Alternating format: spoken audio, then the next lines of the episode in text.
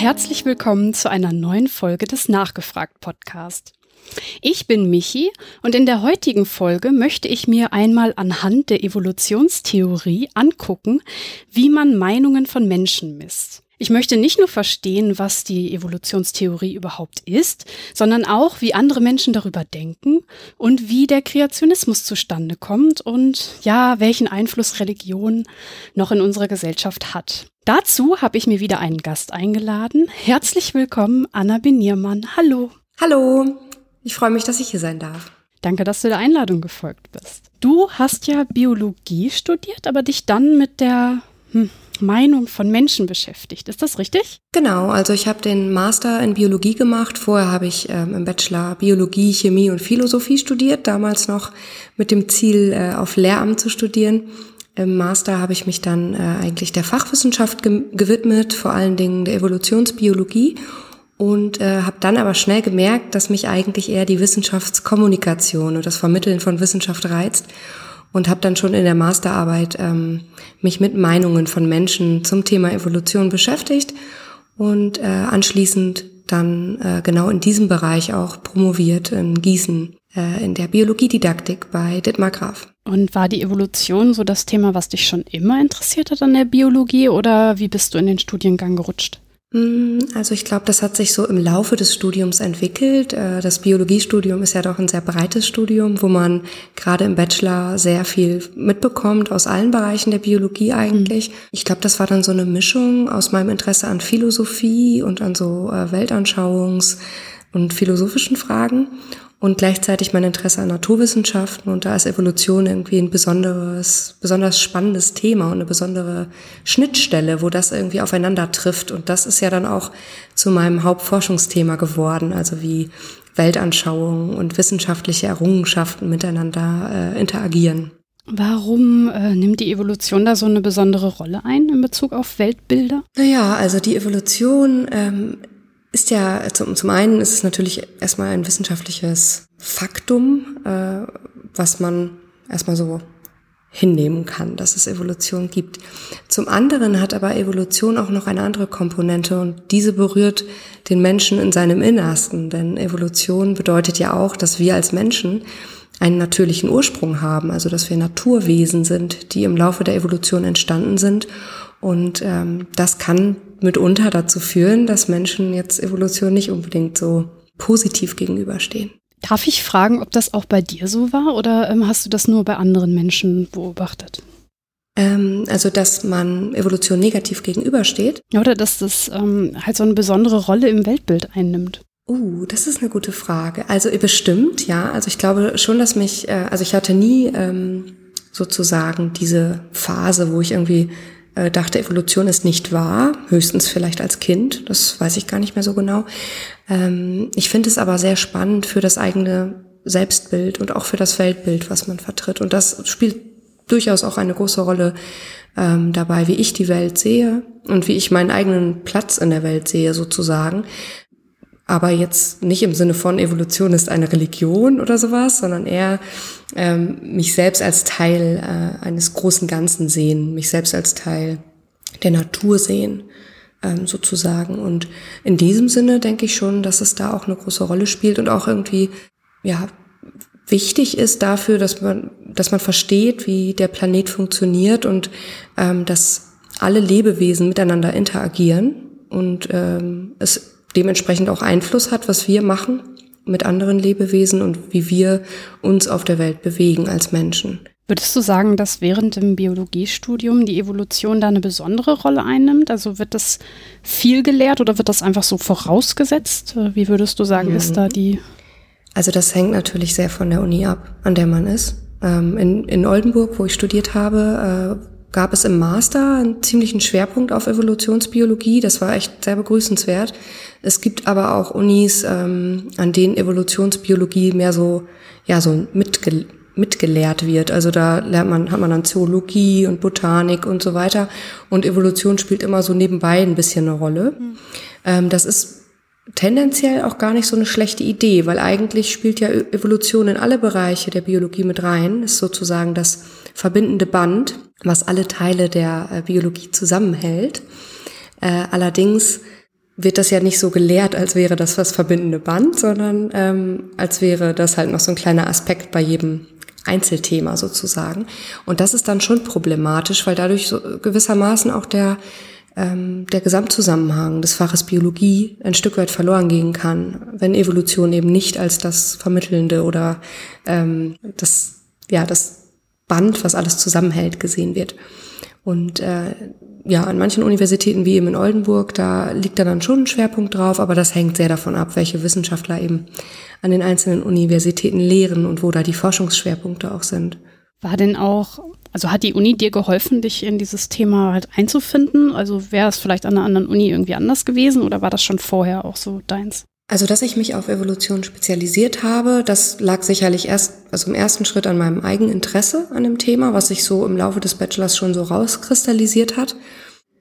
Aber dass ich das vertiefen konnte an der Uni in Oldenburg, das lag auf jeden Fall ähm, nicht nur an mir, sondern das lag vor allen Dingen an dem ähm, Professoren, der meine Masterarbeit ah. äh, schließlich auch begutachtet hat, denn das war mein Professor in Evolutionsbiologie, äh, Olaf Bindinder-Emmons, ähm, der zum Beispiel auch einen der größten Stammbäume in Nature publiziert hat, also den Stammbaum der Säugetiere. Und äh, da habe ich dann viel zum Thema Stammbäume gemacht und irgendwann mit ihm darüber gesprochen, dass ich gerne was machen würde, so in Richtung von Wissenschaftskommunikation und er darüber schreiben möchte in meiner Masterarbeit, warum Menschen Evolution ablehnen zum Beispiel. Mhm. Und dann hat er mir das ermöglicht, was in den Fachwissenschaften nicht unbedingt Usus ist, sage ich mal.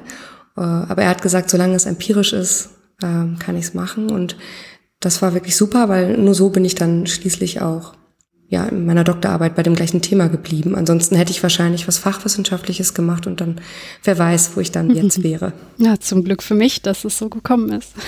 Mhm. Und nach der Uni, wie ging es dann für dich weiter? Ja, nach meiner Promotion ähm, hat es mich nach Nürnberg verschlagen. Dort habe ich den Turm der Sinne geleitet. Was ist der Turm der Sinne? Turm der Sinne ähm, ist ein Mitmachmuseum. Mhm. Man sagt auch manchmal, es sei das kleinste Science Center der Welt in einem historischen Stadtmauerturm. Da geht es um Sinneswahrnehmung und auch Sinnestäuschung und dadurch auch sehr viel um Wissenschaftstheorie und Erkenntnistheorie. Also was ist eigentlich Wahrheit und wie können wir die Wahrheit erkennen? Und ähm, das war wirklich eine spannende Zeit. Allerdings habe ich auch gemerkt, dass ich die Wissenschaft sehr stark äh, vermisse. Also ja. nicht die Wissenschaft an sich, aber die wissenschaftliche Forschung. Und daher bin ich nun seit März diesen Jahres wieder als wissenschaftliche Mitarbeiterin tätig, und zwar in Berlin an der HU. Und äh, hier arbeite ich als Postdoc in der Abteilung für Fachdidaktik und Lehr-Lernforschung, Biologie. Das heißt, zum einen ähm, forsche ich wieder fachdidaktisch, also was Menschen über ähm, verschiedene wissenschaftliche Themen ähm, wissen, was für Einstellungen sie haben, aber auch wie Erkenntnisprozesse und Lehr-Lernprozesse funktionieren. Was sind erfolgsversprechende Vermittlungsstrategien zum Beispiel? Also im Prinzip könnte man sagen, ähm, ich erforsche das Lehren und Lernen von Biologie gemeinsam hier mit meinen Kolleginnen und Kollegen. Und äh, außerdem bin ich natürlich auch ein Stück weit für die Lehre von angehenden Biologielehrkräften hier in der universitären äh, Lehrkräfteausbildung tätig. Ah, das heißt, du bist im Grunde dem Thema treu geblieben. Mhm. Bevor, also ich glaube, dass viele ja immer schon so eine Vorstellung haben, was Evolution ist. Und bevor wir uns jetzt mit den Meinungen auseinandersetzen, würde ich gerne doch nochmal vielleicht mit ein paar Vorurteilen aufräumen und nochmal das, was die Evolution eigentlich ist, durchgehen. Also ähm, kann man das irgendwie zusammenfassen, was mit Evolution gemeint ist? Ähm, ja, äh, kann man auf jeden Fall. Da gibt es natürlich sehr viele unterschiedliche ähm, Abstraktionsgrade, wie genau man das betrachten kann. Ich würde aber vorschlagen, dass wir uns das hier auf einem sehr basalen ähm, Niveau angucken. Denn wenn wir gleich darüber sprechen, wie Evolution oder Einstellungen zur Evolution gemessen werden, äh, dann ist es ja wichtig, äh, dass man auch etwas misst, was man auch selber versteht. Also wir können das jetzt nicht beliebig abstrakt machen, weil man ja wissen möchte, wie die allgemeine Bevölkerung darüber denkt. Mhm. Und dann muss man wirklich einen Evolutionsbegriff verwenden, der so relativ allgemein verständlich und oberflächlich auch ist, ein Stück weit. Ähm, und da würde ich sagen, äh, Evolution kann man eigentlich recht gut zusammenfassen. Erstmal ganz simpel als Änderung über Zeit. Mhm. Das wäre sehr simpel. Und dann kann man so ein paar Grundannahmen machen. Also, dass Organismen im Laufe vieler Generationen einem beständigen Wandel unterliegen dass neue Arten entstehen und äh, dass die Herkunft aller Arten auf eine Stammart zurückgeführt werden kann. Äh, das wären sozusagen so die Grundannahmen und dann gibt's noch so ein paar Grundlagen für die ja, für die Evolutionsprozesse, die wichtig sind, um zu verstehen, wie das überhaupt funktioniert. Und das wäre ähm, dann aber schon etwas, was vielleicht in der allgemeinen Bevölkerung gar nicht mehr so als ähm, Grundwissen vorausgesetzt werden kann. Was ich aber trotzdem vielleicht kurz erwähne, weil wir okay. sicherlich auch noch über ähm, Missverständnisse sprechen. Und dann ist es ganz gut, wenn man einmal so die Grundlagen äh, nochmal gehört hat vielleicht. Und zwar ist die Grundannahme erstmal, damit überhaupt Evolution stattfinden kann, dass es Variabilität äh, innerhalb einer Population gibt. Also dass sich einzelne Individuen innerhalb einer Population unterscheiden. Mhm. Und äh, diese Unterschiede, die ähm, manifestieren sich dann darin, dass es unterschiedlichen Erfolg gibt, was Reproduktion und auch Überleben angeht. Also manche Individuen sterben eher an Krankheiten, zum Beispiel andere ähm, nicht. Manche pflanzen sich sehr intensiv fort, andere wiederum nicht oder nur, nur sehr viel ähm, weniger mit weniger Nachkommen. Und äh, dann ist eine weitere Grundlage, dass die Merkmale der Eltern an die ähm, Kindergeneration vererbt werden. Mhm. Denn nur so kann, können natürlich bestimmte Merkmale, die einen Fortpflanzungserfolg bringen, auch weitergegeben werden. Und so funktioniert das Ganze. Und dann, äh, das wäre sozusagen der Bereich äh, der ähm, Variation. Da spielen dann auch Mutationen beispielsweise noch eine Rolle, die natürlich auftreten können. Und dann gibt es den ähm, sozusagen den Motor der Evolution, das ist die Selektion die durch äh, ganz unterschiedliche Faktoren wirkt. Also es gibt zum Beispiel Fressfeinde, die vielleicht nur bestimmte Beute aussuchen. Es gibt natürlich irgendwelche Faktoren wie das Wetter oder ähm, auch Nahrungsressourcen, bestimmte ökologische Nischen, die von einigen besser besetzt werden können als von anderen, ähm, so dass sich die Überlebens- und Fortpflanzungschancen der Individuen, je nachdem welche Merkmalsausprägungen sie haben, unterscheiden. Und diese Selektion ist ähm, nicht zufällig, sondern sie richtet sich eben nach den Umweltfaktoren. Mhm. Ähm, und auch wenn jetzt zum Beispiel zufällige Mutationen auftreten, dann sind die doch irgendwie der Selektion unterlegen. Also wenn man eine zufällige Mutation hat, die einem irgendwie das Fliegen ermöglicht, auch wenn das jetzt sehr, ein sehr unrealistisches Beispiel ist, dann äh, ist das nicht unbedingt in jeder Umgebung ein Selektionsvorteil es kommt halt immer darauf an, wo man sich gerade befindet, wie da die ähm, Umweltbedingungen sind. Wie habe ich mir denn ähm, so Mutationen vorzustellen? Sind das eher kleinere Änderungen oder, ähm, weil du hast jetzt gerade gesagt, äh, Fliegen jetzt auf einmal wäre so unrealistisch, das ähm, ist dann auf jeden Fall eine Mutation, die wahrscheinlich nicht vorkommt. Genau, also ähm, ich bin jetzt natürlich kein Experte für alle möglichen Mutationen, aber nichtsdestotrotz ist es in der Regel eher so, dass da kleine Änderungen mhm, auftauchen. Ja. Und viele Mutationen sind auch nicht unbedingt positiv für den Organismus, also können auch zum Tode führen, noch vor der Geburt, oder sind neutral und wirken sich irgendwie gar nicht aus. Ähm, es gibt aber auch positive Mutationen, damit meine ich jetzt im Prinzip sowas wie ähm, zum Beispiel, vielleicht kennt der ein oder andere die Darwin-Finken, dann ist vielleicht ein ähm, Schnabel ein bisschen spitzer ähm, als der der Vorfahren durch eine Mutation und dadurch können zum Beispiel bestimmte Insekten unter der Rinde hervorgeholt werden, mhm. besser. Ähm, also kleine äh, Veränderungen, die aber ja, die etwas ermöglichen, was vorher sozusagen nicht möglich war. Das ist, äh, wäre dann eine positive Mutation. Mhm. Ähm, es gibt mitunter auch äh, größere Mutationen, also da, die Mutation selber ist nicht größer, aber die, der Einfluss, der da ja, der daraus resultiert, der ist größer.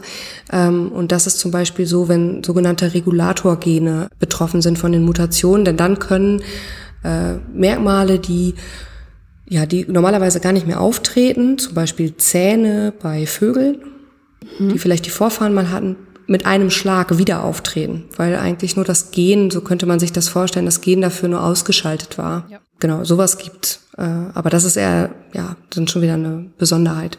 Okay, also um es nochmal einmal kurz, wie soll ich sagen, zusammenzufassen, äh, wenn ich es richtig verstanden habe, also sprich, wir haben äh, zwei Möglichkeiten. Es gibt halt entweder einmal die Merkmale, die sich einfach von der einen Generation in die nächste weitervererben von den Eltern. Oder es gibt, das hast du Variation genannt, also sprich ein Merkmal oder ähm, eine Mutation, die ähm, zufällig auftritt, aber dann der Selektion unterliegt. Das können zum Beispiel Umweltfaktoren sein, die dann dafür sorgen, dass diese Mutation dann nicht so vorteilhaft war für das Tier und dann stirbt das Tier daran. Oder halt eben, es ist vorteilhaft und dann wird es weitergegeben an die nächste Generation. Kann man das genau. so sagen?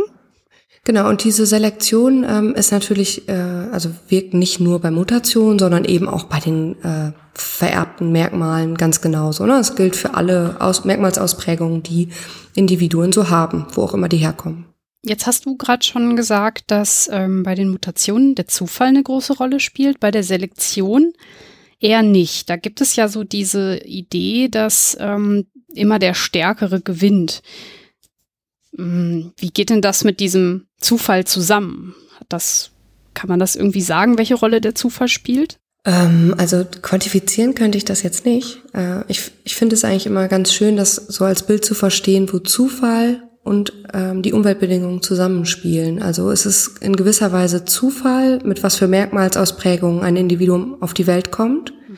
Ähm, zum einen, weil es vielleicht äh, eben Mutationen gibt, aber vor allen Dingen, da es sozusagen eine Lotterie ist, wie die ähm, Keimzellen der Eltern zusammenkommen. Und dabei können ja ganz unterschiedliche Merkmalsausprägungen entstehen, mitunter auch andere, als die Eltern selber haben.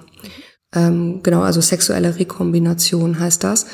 Und äh, die Frage war jetzt, dass die Selektion, genau, wie das zusammengehört, ne? also die, der Zufall und mhm. die Gerichtetheit der Selektion. Genau. Ähm, naja, also im Prinzip kann man sich das ja so vorstellen, dass immer wieder neue Individuen ähm, in die Lotterie des Lebens äh, geworfen werden, aber dass die Umweltbedingungen eben bestimmte Individuen bevorzugen oder auch nicht. Und das ist ja diese Dynamik sozusagen, die gibt's eigentlich äh, nur durch dieses Zusammenspiel. Denn so kann man Evolution sehr schlecht prognostizieren. Also man kann es nicht gut vorhersagen, weil man die Startbedingungen, also nicht alle Individuen kennt.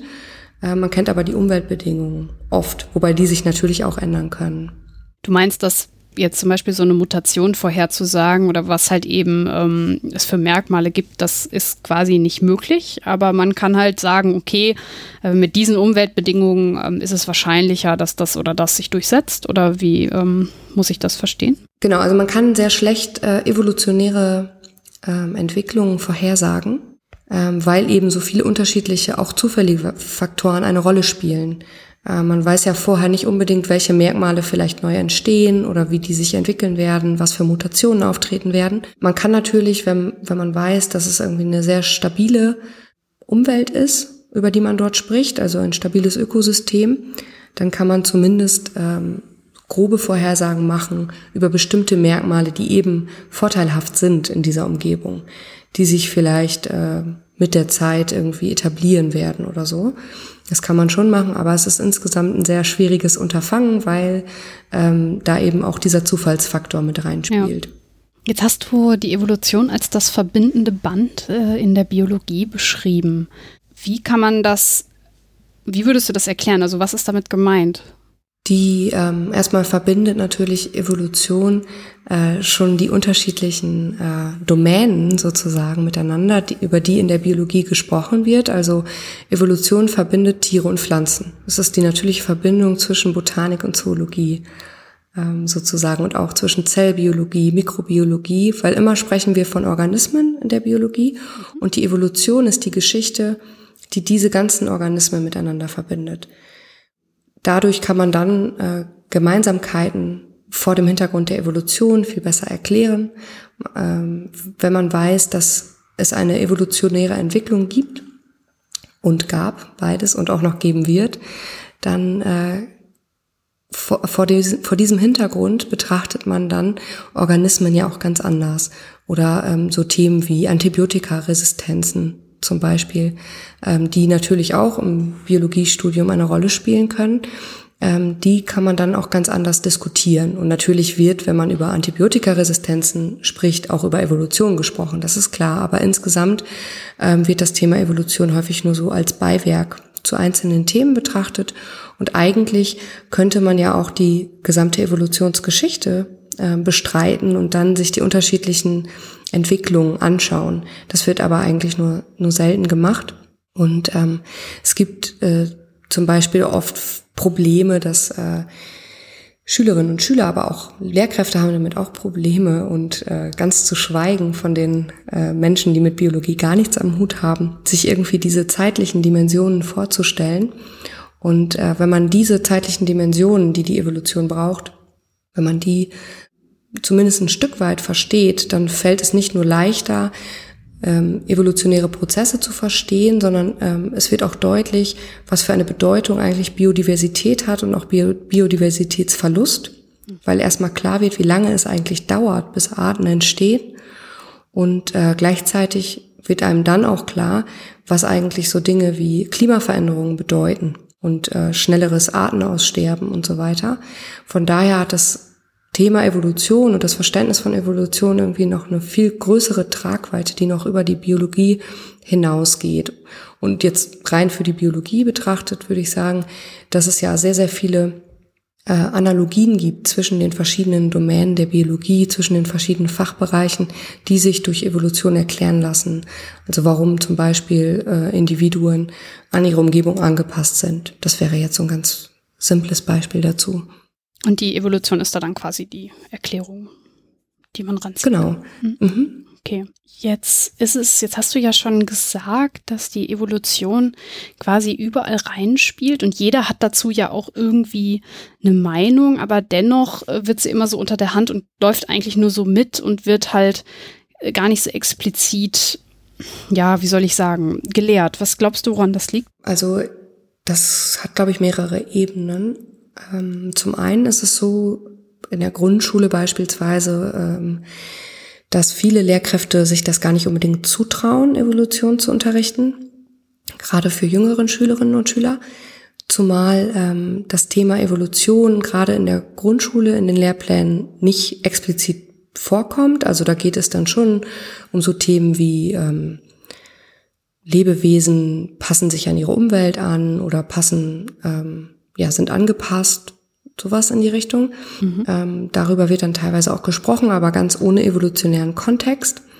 Und ähnlich ist es dann auch in den höheren äh, Klassenstufen. Also wenn es nicht explizit im Lehrplan steht, dann ist, steht zu vermuten, dass viele das nicht unbedingt unterrichten. Ähm, das kann man aber gar nicht unbedingt den Lehrkräften ankreiden, sondern zum einen eben denjenigen, die die Lehrpläne schreiben und zum anderen ähm, auch den Biologiedidaktikerinnen und Didaktikern, also uns, äh, die vielleicht gar nicht so gutes Material immer bereitstellen, auf das dann Lehrkräfte auch zurückgreifen können. Ich denke, das ist das eine ähm, ja, Problem, wenn man es so nennen möchte. Ähm, dann gibt es noch den Punkt, dass Evolution am Gymnasium meistens das allerletzte Thema ist also das letzte Thema vom Abitur und äh, häufig gar keine Abiturrelevanz hat, dann wird es natürlich auch nur sehr ähm, randständig äh, ja, unterrichtet und auch nicht so in der Tiefe, weil dann vielleicht lieber anderer Stoff nochmal wiederholt wird. Aber ich denke, das Hauptthema, was gerade in Deutschland dazu geführt hat, dass Evolution nicht so eine große Rolle spielt, ist, dass äh, evolutionäre Ideen ja in der äh, im Nationalsozialismus missbraucht wurden und äh, zu ganz schlimmen Aussagen geführt haben. Und äh, es gibt so ein Statement von der Nationalen Akademie der Wissenschaften, Leopoldina, wo sie das auch als eine Ursache ähm, heranführen, dafür, dass es zwar Forschung gibt im Bereich Evolution in Deutschland auch ähm, sogar ziemlich viel, dass aber gleichzeitig das in der Lehre an den an den Hochschulen und in den Schulen gar nicht so richtig ankommt und dass, dass wir da noch ziemlich hinterherhinken und dass da noch einiges getan werden muss. Ähm, es gibt allerdings auch mittlerweile relativ gerade in der Biologiedidaktik auch ähm, ja viele Arbeitsgruppen, die sich mit evolutionären Themen beschäftigen. Es gibt ähm, die EvoKids-Kampagne, die sich darum bemüht, Evolution in die Grundschulen zu bringen. Es gibt immer mehr auch Bücher für Kinder, wo es um das Thema Evolution geht. Ähm, also ich glaube, da erleben wir gerade einen Trend, äh, der das so ein bisschen ja ich würde jetzt nicht sagen ins Gegenteil verkehrt, aber der so ein bisschen das Thema Evolution auch aufbereitet für jüngere Schülerinnen und Schüler. Dabei sollte man doch eigentlich meinen, dass der Zugang nicht ganz so schwierig ist, weil ich weiß, dass viele Kinder sich zum Beispiel für Dinosaurier interessieren und wo komme ich her und ähm, hast du das auch so erlebt oder ist, ist der Zugang bei Kindern dann doch komplizierter?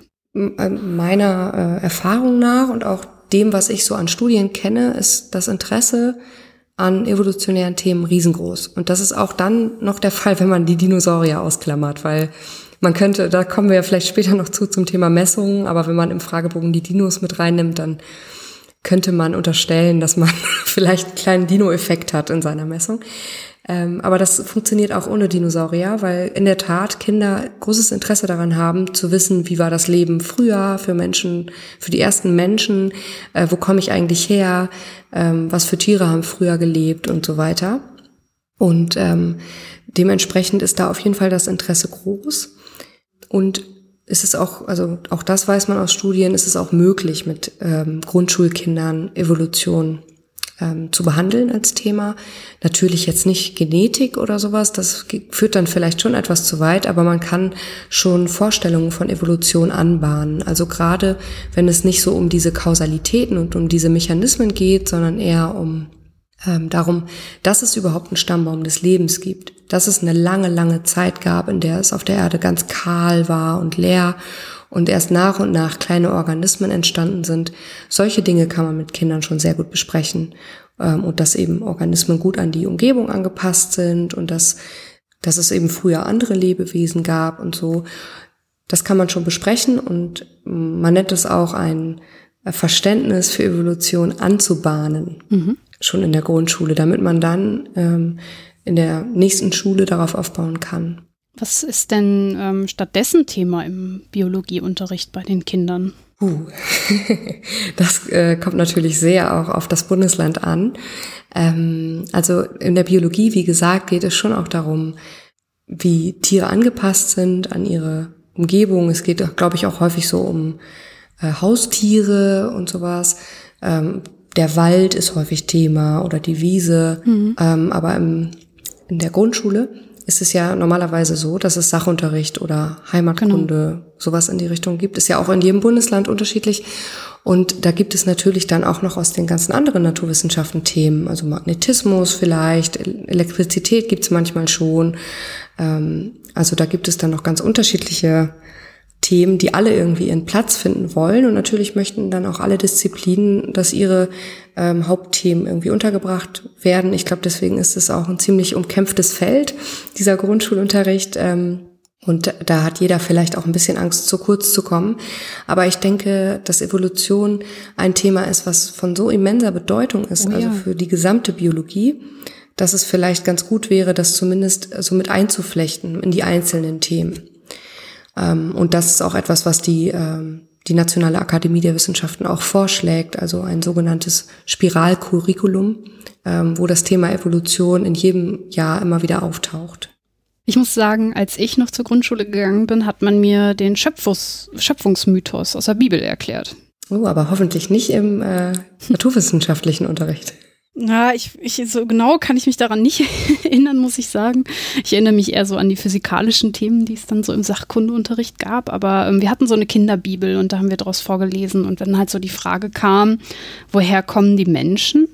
Ja, dann war doch auch eher so ein religiöses Bild dahinter. Also daran erinnere ich mich. Ich weiß jetzt nicht, ob das ähm, ein bisschen verklärt ist und selektiv wahrgenommen, aber ähm, ist es nicht so, dass man den Schöpfungsmythos noch sehr häufig in den Schulen beigebracht bekommt? Hat sich das geändert? Also so, ich bin natürlich jetzt kein Experte für Religionspädagogik, aber ähm, soweit ich weiß, ist das natürlich noch Thema in den Grundschulen, also im Religionsunterricht dann mhm. natürlich.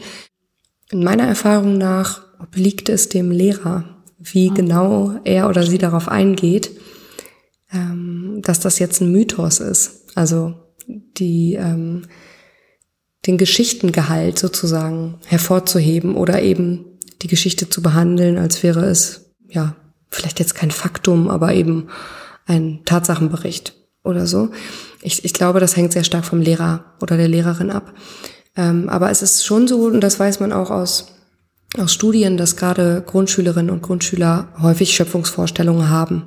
Ist ja irgendwie auch logisch, ob sie das jetzt aus der Schule haben oder von zu Hause oder ähm, aus dem aus der Kirche oder wo auch immer. Zumindest ist es so, dass sie in dieser Zeit häufig dann noch keinen Evolutionsunterricht hatten. Und da ist es ganz klar, dass sie andere Vorstellungen mitbringen. Und das können dann häufig auch Schöpfungsvorstellungen sein.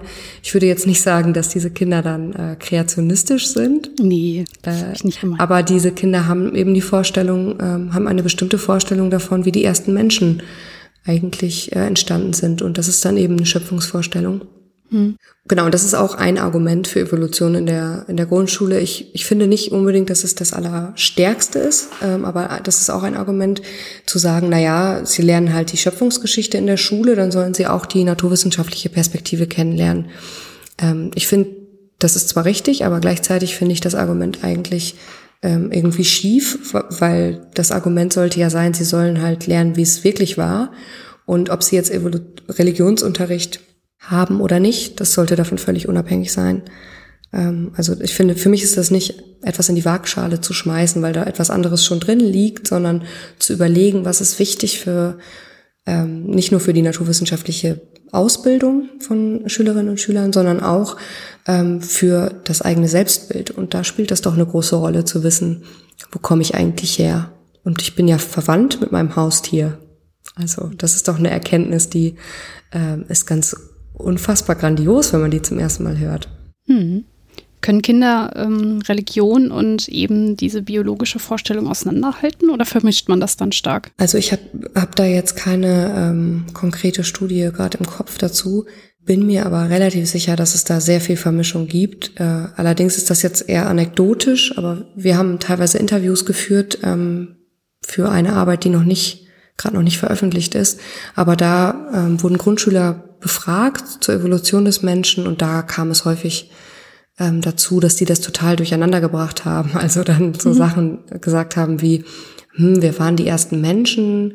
Also ich glaube, das war Jesus äh, oder vielleicht doch die Steinzeitmenschen. Also ja. da kam dann teilweise ziemliches Durcheinander. Und deswegen glaube ich, ähm, dass es noch nicht so wirklich getrennt werden kann. Ist ja in gewisser Weise auch logisch. Für ähm, Kinder sind ja auch naturwissenschaftliche Erkenntnisse häufig eher Geschichten, weil diese naturwissenschaftliche Methodik, auf der das alles beruht, da ja noch nicht wirklich verinnerlicht hm. ist zu der Zeit. Hast du das Gefühl, dass dieser ich nenne es jetzt direkt mal Missstand, dass die Evolution gerade auch schon in der Grundschule und dann auch später nur so eine untergeordnete Rolle spielt, dass das Folgen hat für die Gesellschaft und für die Vorstellungen, die Leute von der Evolution haben? Mm, also für die Gesellschaft, da muss ich jetzt vielleicht noch mal kurz drüber nachdenken, aber ähm, für die Vorstellungen, die sie von Evolution haben, mit Sicherheit. Also je später man äh, da irgendwie den Zusammenhang der ganzen Organismen kennenlernt, desto größer sind die Probleme sicherlich in vielen Bereichen der Biologie, weil man Zusammenhänge nicht so gut verstehen kann und ähm, ja, weil das Verständnis erst viel später dann hinzukommt, hoffentlich, mhm. äh, und viel länger alternative Vorstellungen vorherrschen zu diesem Thema. Ähm, gesellschaftlich finde ich diese Frage immer etwas schwierig, weil ähm, ich auch Kreationisten kenne und die jetzt sich ganz ähm, ja, wie ganz vernünftige Bürger benehmen. Äh, deswegen weiß ich gar nicht, ob das so ein großes Problem ist, wenn, wenn ein Mensch ähm, sagt, äh, entweder ich, ich weiß nichts über Evolution oder auch ich weiß zwar viel über Evolution, aber ich glaube nicht dran. Ich, also mein Biologiedidaktikerin Herz sagt mir da natürlich, das ist nicht gut. aber wenn ich da mal so ganz rational drüber nachdenke, dann ähm, sehe ich da jetzt keine große Katastrophe ähm, auf die Gesellschaft zu rollen. Das einzige Problem, und das ist wiederum ein, ein fatales Problem ist, wenn suggeriert wird, dass das so eine Meinungsentscheidung ist. Also, mhm. dass man sich da, dafür oder dagegen entscheiden kann und das alles gleichwertig ist, weil das dann ein Wissenschaftsverständnis ähm, transportiert, ähm, was nicht das richtige Wissenschaftsverständnis ist, nämlich dass ähm, dass es völlig egal ist, ob man wissenschaftlich zu ähm, Erkenntnissen kommt oder auf irgendeinem anderen Wege. Und das ist nicht egal. Ja, klar. Das, ähm, manche, viele Menschen glauben, dass Wissenschaft eine Meinung ist. Ja. Äh, dann bleiben wir doch vielleicht noch mal ein bisschen bei dem Individuum und lassen die Gesellschaft noch mal so ein bisschen ähm, am Rand. Was sind das denn für Fehlvorstellungen, die sich dann entwickeln bei den Leuten, äh, wenn es um Evolution geht? Oh, da gibt's sogar einen ganzen Strauß voller ähm, Ja, Fehlvorstellungen. Äh, da fängt es nämlich schon an. Sind das wirklich Fehlvorstellungen? Also ähm, der Begriff wird mittlerweile innerhalb der Biologiedidaktik nicht mehr gern verwendet. Man spricht eher von alternativen Vorstellungen, von lebensweltlichen Vorstellungen, Alltagskonzepten ähm, oder auch Schüler- oder Lernervorstellungen. Ähm, das hängt ein bisschen damit zusammen, dass das teilweise Vorstellungen sind, die sich im Alltag sehr gut etabliert haben und äh, gut funktionieren für die, äh, für die Lernerinnen und Lerner, ähm, die allerdings einfach nicht den fachwissenschaftlichen Erkenntnissen entsprechen. Mhm. Da kann man sich jetzt selbst entscheiden, wie man, wie man das nennen möchte. Oft sind es aber tatsächlich Konzepte, die irgendwie aus dem Alltag übernommen werden. Deswegen finde ich eigentlich den Begriff Alltagsvorstellungen oder Alltagskonzepte gut ähm, weil es oft Dinge sind, die ähm, total Sinn machen, wenn man da jetzt mal aus so einer menschlichen Perspektive drüber nachdenkt. Und das sind dann häufig sehr eingängige Konzepte. Also ein Beispiel vielleicht mal, man, wenn man jetzt von evolutionärem Wandel spricht, zum Beispiel davon, dass irgendein Raubtier mit der Zeit äh, über viele Generationen schneller wurde, dann haben manche Menschen die Vorstellung, dass diese äh, Individuen einen ja ein Bewusstsein darüber erlangt haben, dass sie schneller sein müssen, um ihre Beute zu fangen mhm. und dass sie dann trainiert haben.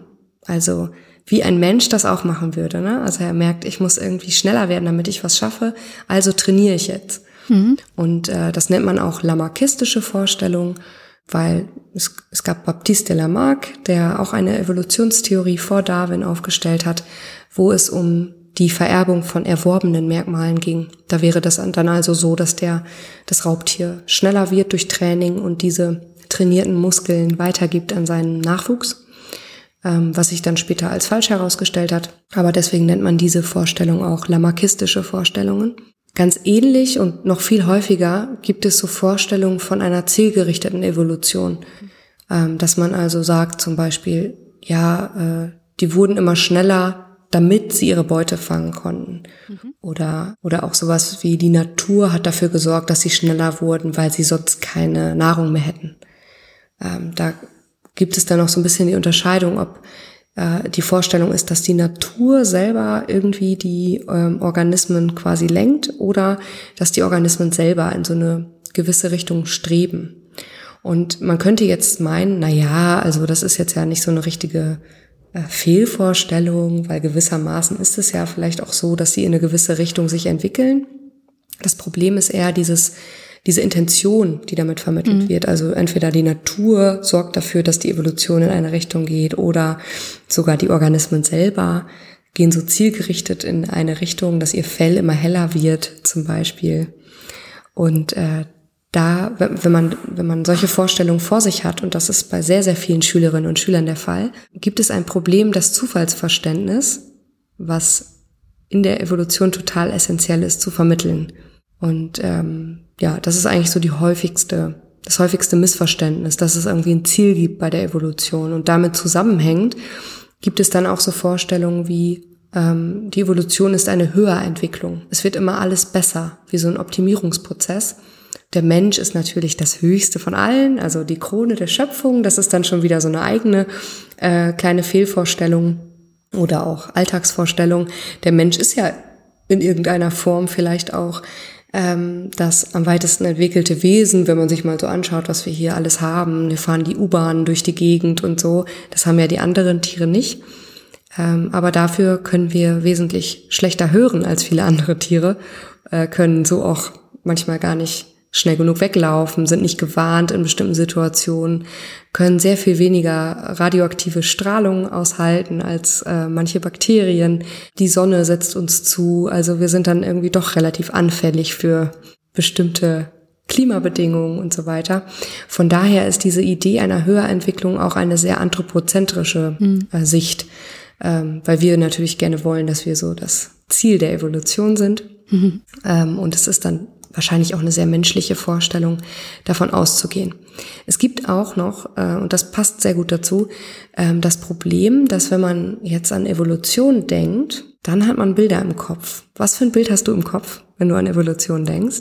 Ich denke, diese Stammbaumbilder sind, das ist mir das, was mir als erstes eingefallen ist. Und das ist natürlich schon mal super, weil Stammbäume mögen wir sehr gerne, wir Biologiedidaktiker.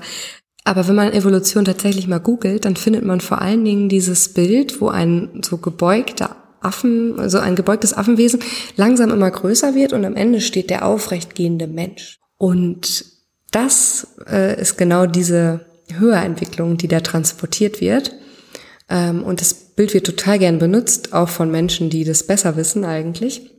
Ich habe das auch sehr lange Zeit selbst verwendet, bis ich mal irgendwann ähm, einen sehr guten Vortrag von einem Evolutionsbiologen gehört habe, der das sehr stark kritisiert hat, weil das eben genau solche Fehlvorstellungen ähm, antizipiert. Also die werden dadurch ähm, sozusagen transportiert und äh, deswegen sollte man das gar nicht verwenden, weil da stecken noch ganz viele andere Fehlvorstellungen drin. Zum Beispiel, dass der Mensch vom Affen abstammt, was in gewisser Weise ja auch stimmt, aber eben nicht von dem heute lebenden Schimpansen zum Beispiel.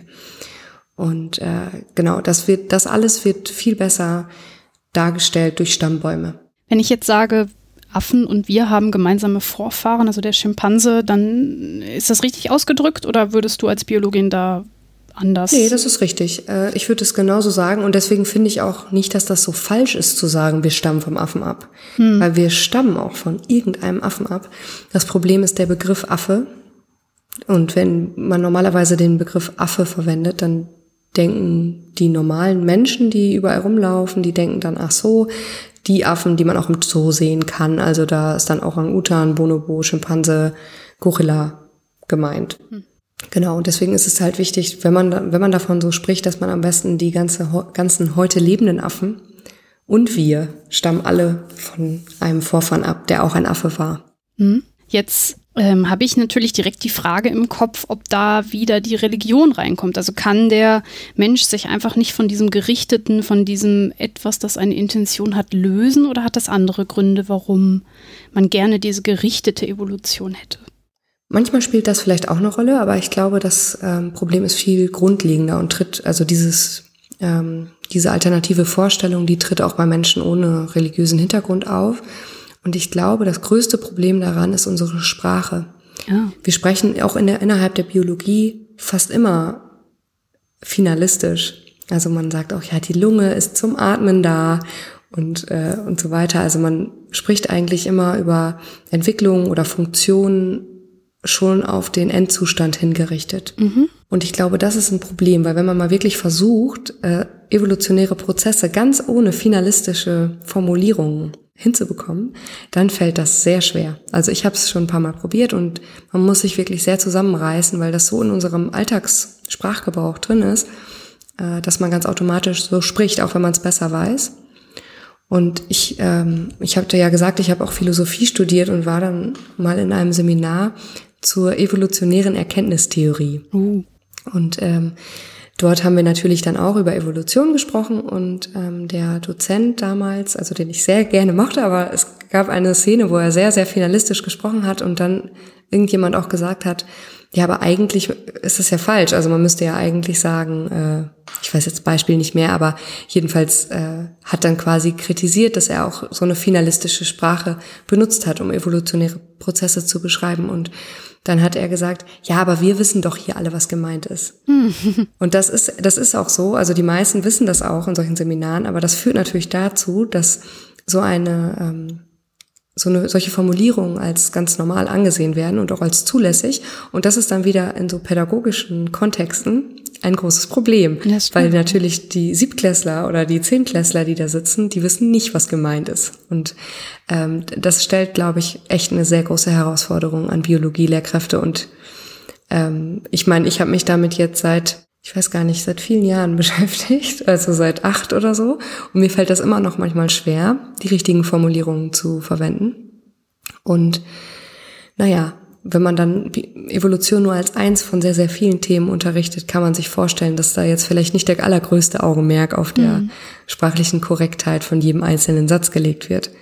Und ähm, ja, alleine diese Sprache führt, glaube ich, schon, also transportiert schon dieses, dieses Verständnis.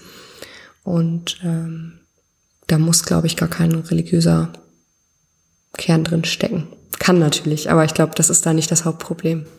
Das klingt logisch. Welcher Aspekt mir dazu noch einfällt, oder beziehungsweise was mir ähm, schwerfällt, ist aus dieser Retrospektive heraus mir das anzugucken, weil wir heute wissen, was vor eine Million Jahre da dann passiert ist.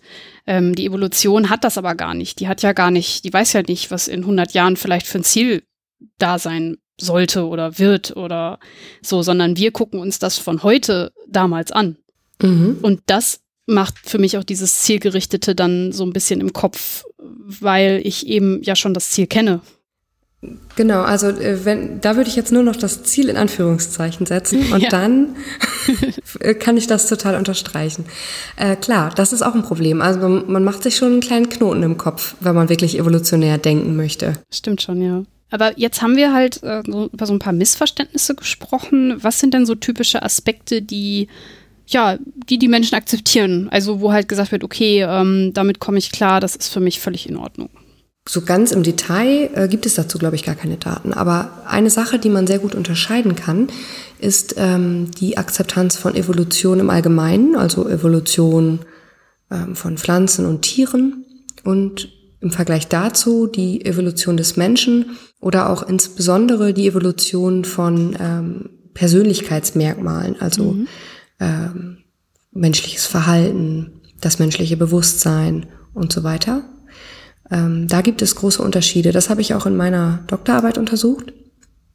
Und ähm, ja, also wenn man das mal so vergleicht, ich habe hier äh, zur Vorbereitung mal ein paar Zahlen mitgebracht. Mhm, gerne. Ähm, ich habe unter anderem eine bevölkerungsrepräsentative Studie durchgeführt, wo ähm, in Deutschland 1000 Menschen befragt wurden, äh, halt repräsentativ nach Geschlecht, Alter und Wohnort.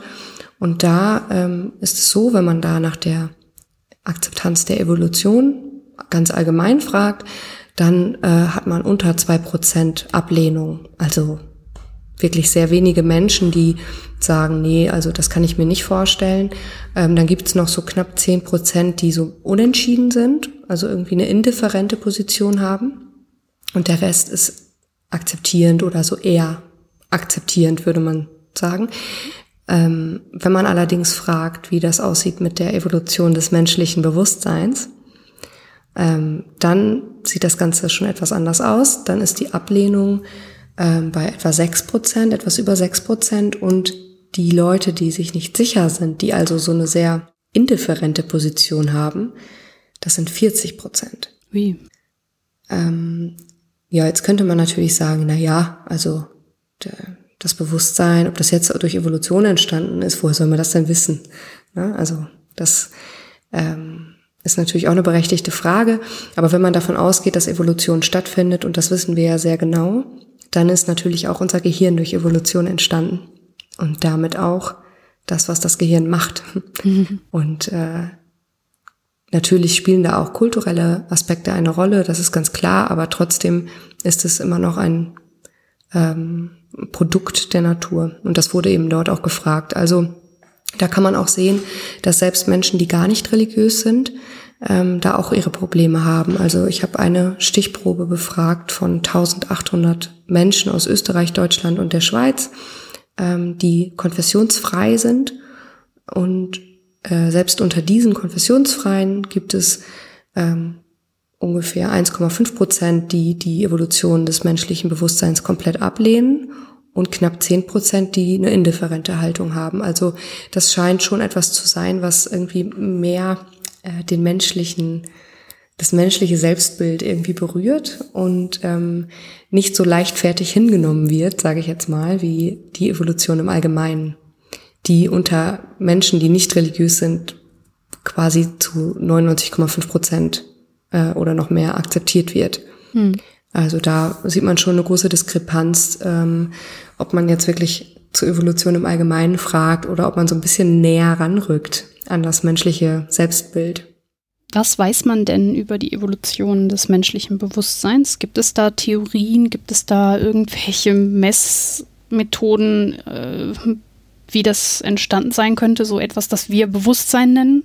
Dazu gibt's bestimmt auch, auch einiges an Literatur. Also ich habe dazu natürlich für meine Arbeit auch ein bisschen was gelesen. Allerdings ähm, sind das sehr theoretische ähm, Betrachtungen, hm. weil naja, also wie du schon vorhin gesagt hast, das ist halt ein retrospektiver Blick auf das Ganze. Wir sehen, was jetzt da ist.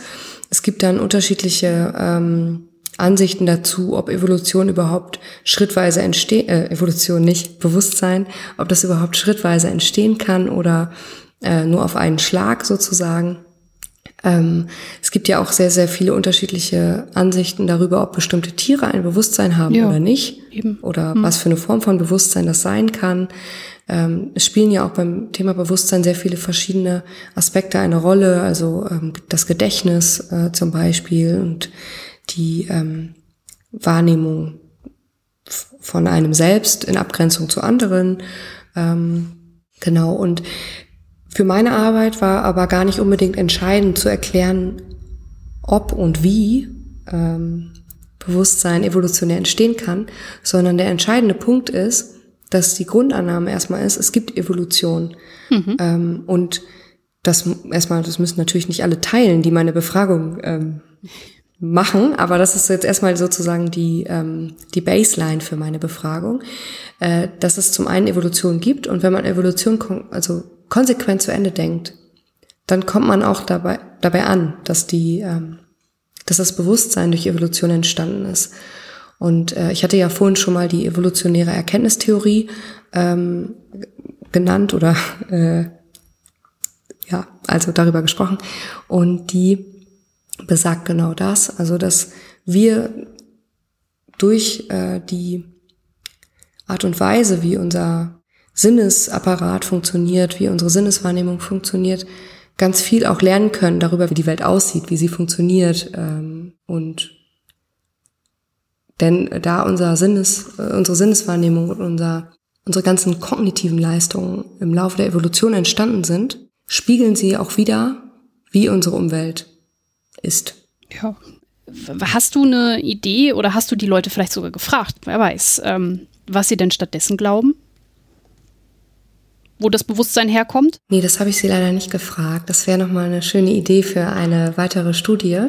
Ich glaube, aus den Gesprächen, die ich so geführt habe mit einzelnen Personen, also es ist jetzt sehr anekdotisch, was ich sage, aber dass die meisten darüber nicht nachgedacht haben. Mhm. Also die bekommen dann diesen Fragebogen. Da steht dann irgendwie, das menschliche Bewusstsein ist im Laufe der Evolution entstanden und dann steht da Stimme zu, Stimme nicht zu und so weiter.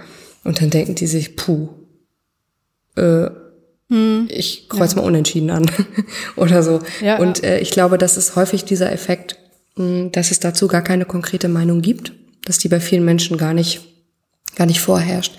Aber das Interessante ist ja, dass das vielleicht beim Thema Evolution auch nicht unbedingt der Fall ist, ähm, dass sich da aber ad hoc eine Meinung gebildet werden kann, offensichtlich.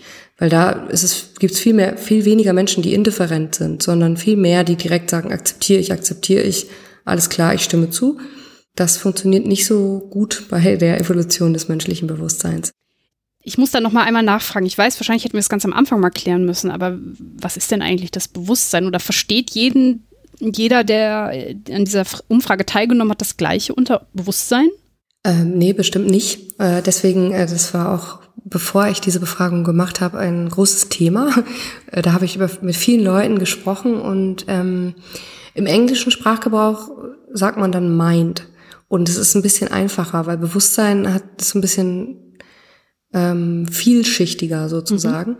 Ähm, und es gibt so viele andere Begriffe gleichzeitig im Deutschen. Es gibt ja noch Persönlichkeit, ja. es gibt noch den Geist. Und was hatte ich noch? Das Selbst, glaube ich noch. Ich habe dann am Ende so ähm, die Lösung gewählt, über die Frage so einen kleinen Disclaimer ähm, zu schreiben, ja. wo ich mehrere Begriffe genannt habe, um zu beschreiben, was ich da eigentlich meine. Bewusstsein ist sozusagen nur das, was am Ende irgendwie dann wirklich in den Fragen stand. Und da habe ich dann halt oben drüber geschrieben, ähm, das, was sie als Person ausmacht, mhm. ähm, ob sie es jetzt Persönlichkeit nennen oder Bewusstsein oder ihr Selbst oder Geist, ähm, das bleibt ihnen überlassen, aber dann, um so ein bisschen zu beschreiben, was damit eigentlich gemeint ist. Es gibt da noch diesen kleinen Haken an der Sache, dass es ja ähm, teilweise die Vorstellung einer Seele gibt, die äh, parallel zum Bewusstsein sozusagen existiert das war mir auch ehrlich gesagt etwas neu, als ich das so genau gehört habe, weil mir war irgendwie da früher, als ich selber ähm, noch ab und an in der Kirche war, nicht so richtig der Unterschied bewusst. Aber ähm, das habe ich dann auch im Zuge der Doktorarbeit gelernt. Ähm, und da ist es natürlich problematisch, weil diejenigen äh, dann vielleicht gar kein Problem damit haben, dass das Bewusstsein durch Evolution entstanden ist. Aber dann würden sie sozusagen ähm, die gleiche Frage für die Seele anders beantworten. Und äh, das habe ich natürlich nicht gefragt. Das, das ist sozusagen ein Graubereich. Also die Seelengläubigen, die ähm, ja, die verstecken sich da noch irgendwo in den Zahlen. Ich glaube, das ist super schwer zu trennen, weil Seele oder halt das, was ich als religiöse Seele kenne, ne, ist jetzt, ich bin selbst nicht religiös, deswegen weiß ich auch gar nicht, ob ich das richtig greife oder ob ich das richtig sage, ähm, ist nochmal so was komplett Spirituelles, was ich gar nicht so richtig mit, also ich kann mir nicht vorstellen, dass man das mit so einem Fragebogen so leicht greifen kann, oder? Man könnte die Menschen natürlich fragen, was sie ähm, unter Seele verstehen, ob sie mhm, was Unterschiedliches ja. darunter verstehen als Bewusstsein. Ich glaube, bei vielen, die wirklich, wirklich an die Seele glauben, ist das so. Ähm, die würden dann sagen, das ist etwas völlig Unabhängiges vom Materiellen, also hat auch mit Evolution gar nichts zu tun. Das kann man schon fragen, aber es hat halt mein Fragebogen nicht abgedeckt. Ich habe aber ähm, in einer Befragung die Menschen ähm, nach ihrem Gottesbild gefragt. Also ähm, habe am Anfang gesagt, es wird jetzt in dem Fragebogen häufiger die Rede von Gott sein. Da mir bewusst ist, dass nicht jeder die gleiche Vorstellung von Gott hat, ähm, besteht jetzt hier die Möglichkeit auszuwählen, welche der folgenden Definitionen ähm, am ehesten auf ihr Verständnis oder ihre Vorstellung von Gott oder einer höheren Macht zutrifft. Ähm, dann konnte man so viel man wollte ankreuzen. Da gab es dann ganz viele Optionen, die ich aus Interviews ähm, destilliert habe vorher. Und es gab auch die Möglichkeit, eine eigene Definition zu schreiben. Mhm. Das, das war ganz gut, weil dann in den folgenden Fragen, wenn von Gott die Rede ist, nicht mehr diese, ja, diese emotionale Barriere da ist, dass man selber vielleicht gar nicht so eine Gottesvorstellung hat, sondern vielleicht eher so eine Vorstellung von äh, einer höheren Macht, die irgendwie die Liebe ist oder so. Also sowas mhm. ganz Abstraktes. Ja. Und das konnte damit so ein bisschen abgefedert werden. Gleichzeitig war das für mich ganz interessant zu sehen, dass gerade diejenigen, die so sehr konservative Gottesvorstellungen haben, ähm, dazu neigen, Evolution eher abzulehnen und auch einen höheren Konflikt zwischen Evolution und Religion wahrzunehmen, als jetzt solche, die eher so ja abstraktere Gottesvorstellungen haben, wie Gott ist Energie, Gott ist Liebe oder sowas. Wie ist denn insgesamt der ähm, Zusammenhang zwischen Evolution und den Faktoren, die du so abgefragt hast? Ist da nur die Religion äh, entscheidend für die Ablehnung ähm, oder beziehungsweise für die Akzeptanz der Evolution? Mm, nee, da gibt es mehrere Faktoren. Ähm, also Religion spielt eigentlich immer eine Rolle, wenn man solche äh, Studien macht, dann ist eigentlich Religiosität immer einer der Faktoren, der ist auch gut bekannt, weil man weiß, dass es da einen deutlichen negativen Zusammenhang gibt. Mhm. Das heißt nicht, dass jeder Mensch, der religiös ist, ähm, negativ gegenüber Evolution eingestellt ist. Das heißt lediglich, dass das halt bei religiösen Menschen häufiger auftritt. Und dass es ähm, auf jeden Fall ein negativer Zusammenhang ist. Das heißt, tendenziell ist es so, je religiöser, desto größer die Ablehnung von Evolution. Ähm, Genau, aber es gibt noch andere Faktoren, die untersucht werden. Ähm, das sind äh, zum Beispiel das Verständnis von Wissenschaft und auch das Vertrauen in Wissenschaft oder auch die Einstellung zur Wissenschaft. Es wird manchmal etwas unterschiedlich ähm, benannt. Ähm, man weiß, dass, dass die, äh, das Wissen über Wissenschaft, also zu verstehen, wie die wissenschaftliche Methode funktioniert, zu wissen, was eine wissenschaftliche Theorie ist zum Beispiel, äh, dass das positiv zusammenhängt mit der Akzeptanz der Evolution und auch die Einstellung zu Naturwissenschaften und so Vertrauen. Also vertraue ich der Wissenschaft, dass die irgendwie nichts Böses im Schilde führen zum Beispiel und sich nicht nur selbst bereichern wollen, sondern irgendwie auch gute Ziele verfolgen und so weiter. Und auch insgesamt dazu beitragen, dass dass das Leben komfortabler oder lebenswerter wird sozusagen, indem sie Medikamente entwickeln und so weiter. Ähm, solche Fragen sind da dann zum Beispiel drin. Und ähm, in vielen Befragungen ist es so, dass sogar das Vertrauen in Wissenschaft einen größeren Einfluss hat als das Verständnis von Wissenschaft. Mhm. Ähm, also das Bild, was Menschen über Wissenschaften haben, über Naturwissenschaften, hängt eng zusammen mit der Akzeptanz von Evolution. Das sind so die beiden ähm, stärksten Faktoren neben Religiosität, die mir jetzt so bekannt sind. Äh, da gibt es natürlich noch etwas, was eigentlich ins Auge springt, nämlich Wissen über Evolution, also was äh, wie gut verstehen die Probandinnen und Probanden eigentlich Evolution? Wissen die überhaupt, was das ist? Und wie hängt das damit zusammen, was sie über Evolution denken? Also ob sie Evolution akzeptieren. Und da äh, ist der etwas ernüchternde äh, ja, Faktenstand, äh, dass es da leider nicht so einen ganz eindeutigen Zusammenhang gibt. Mhm. In manchen Probandengruppen findet man da äh, einen sehr deutlichen und starken positiven Zusammenhang vor allen Dingen, wenn man Lehrkräfte befragt oder auch ähm, ja, Biologiestudierende zum Beispiel. Ähm, wenn man aber beispielsweise Siebtklässler befragt oder Zehntklässler oder so, dann sieht das schon anders aus. Da ist der Zusammenhang dann oft gar nicht mehr vorhanden. Und ähm, ungefähr kann man, kann man sagen, je äh, älter oder je äh, weiter fortgeschritten im im Bildungslevel die Personen sind, desto eher ist da ein starker positiver Zusammenhang zu finden. Der Haken an der Sache ist allerdings, dass das natürlich sehr darauf ankommt, welche Menschen man befragt.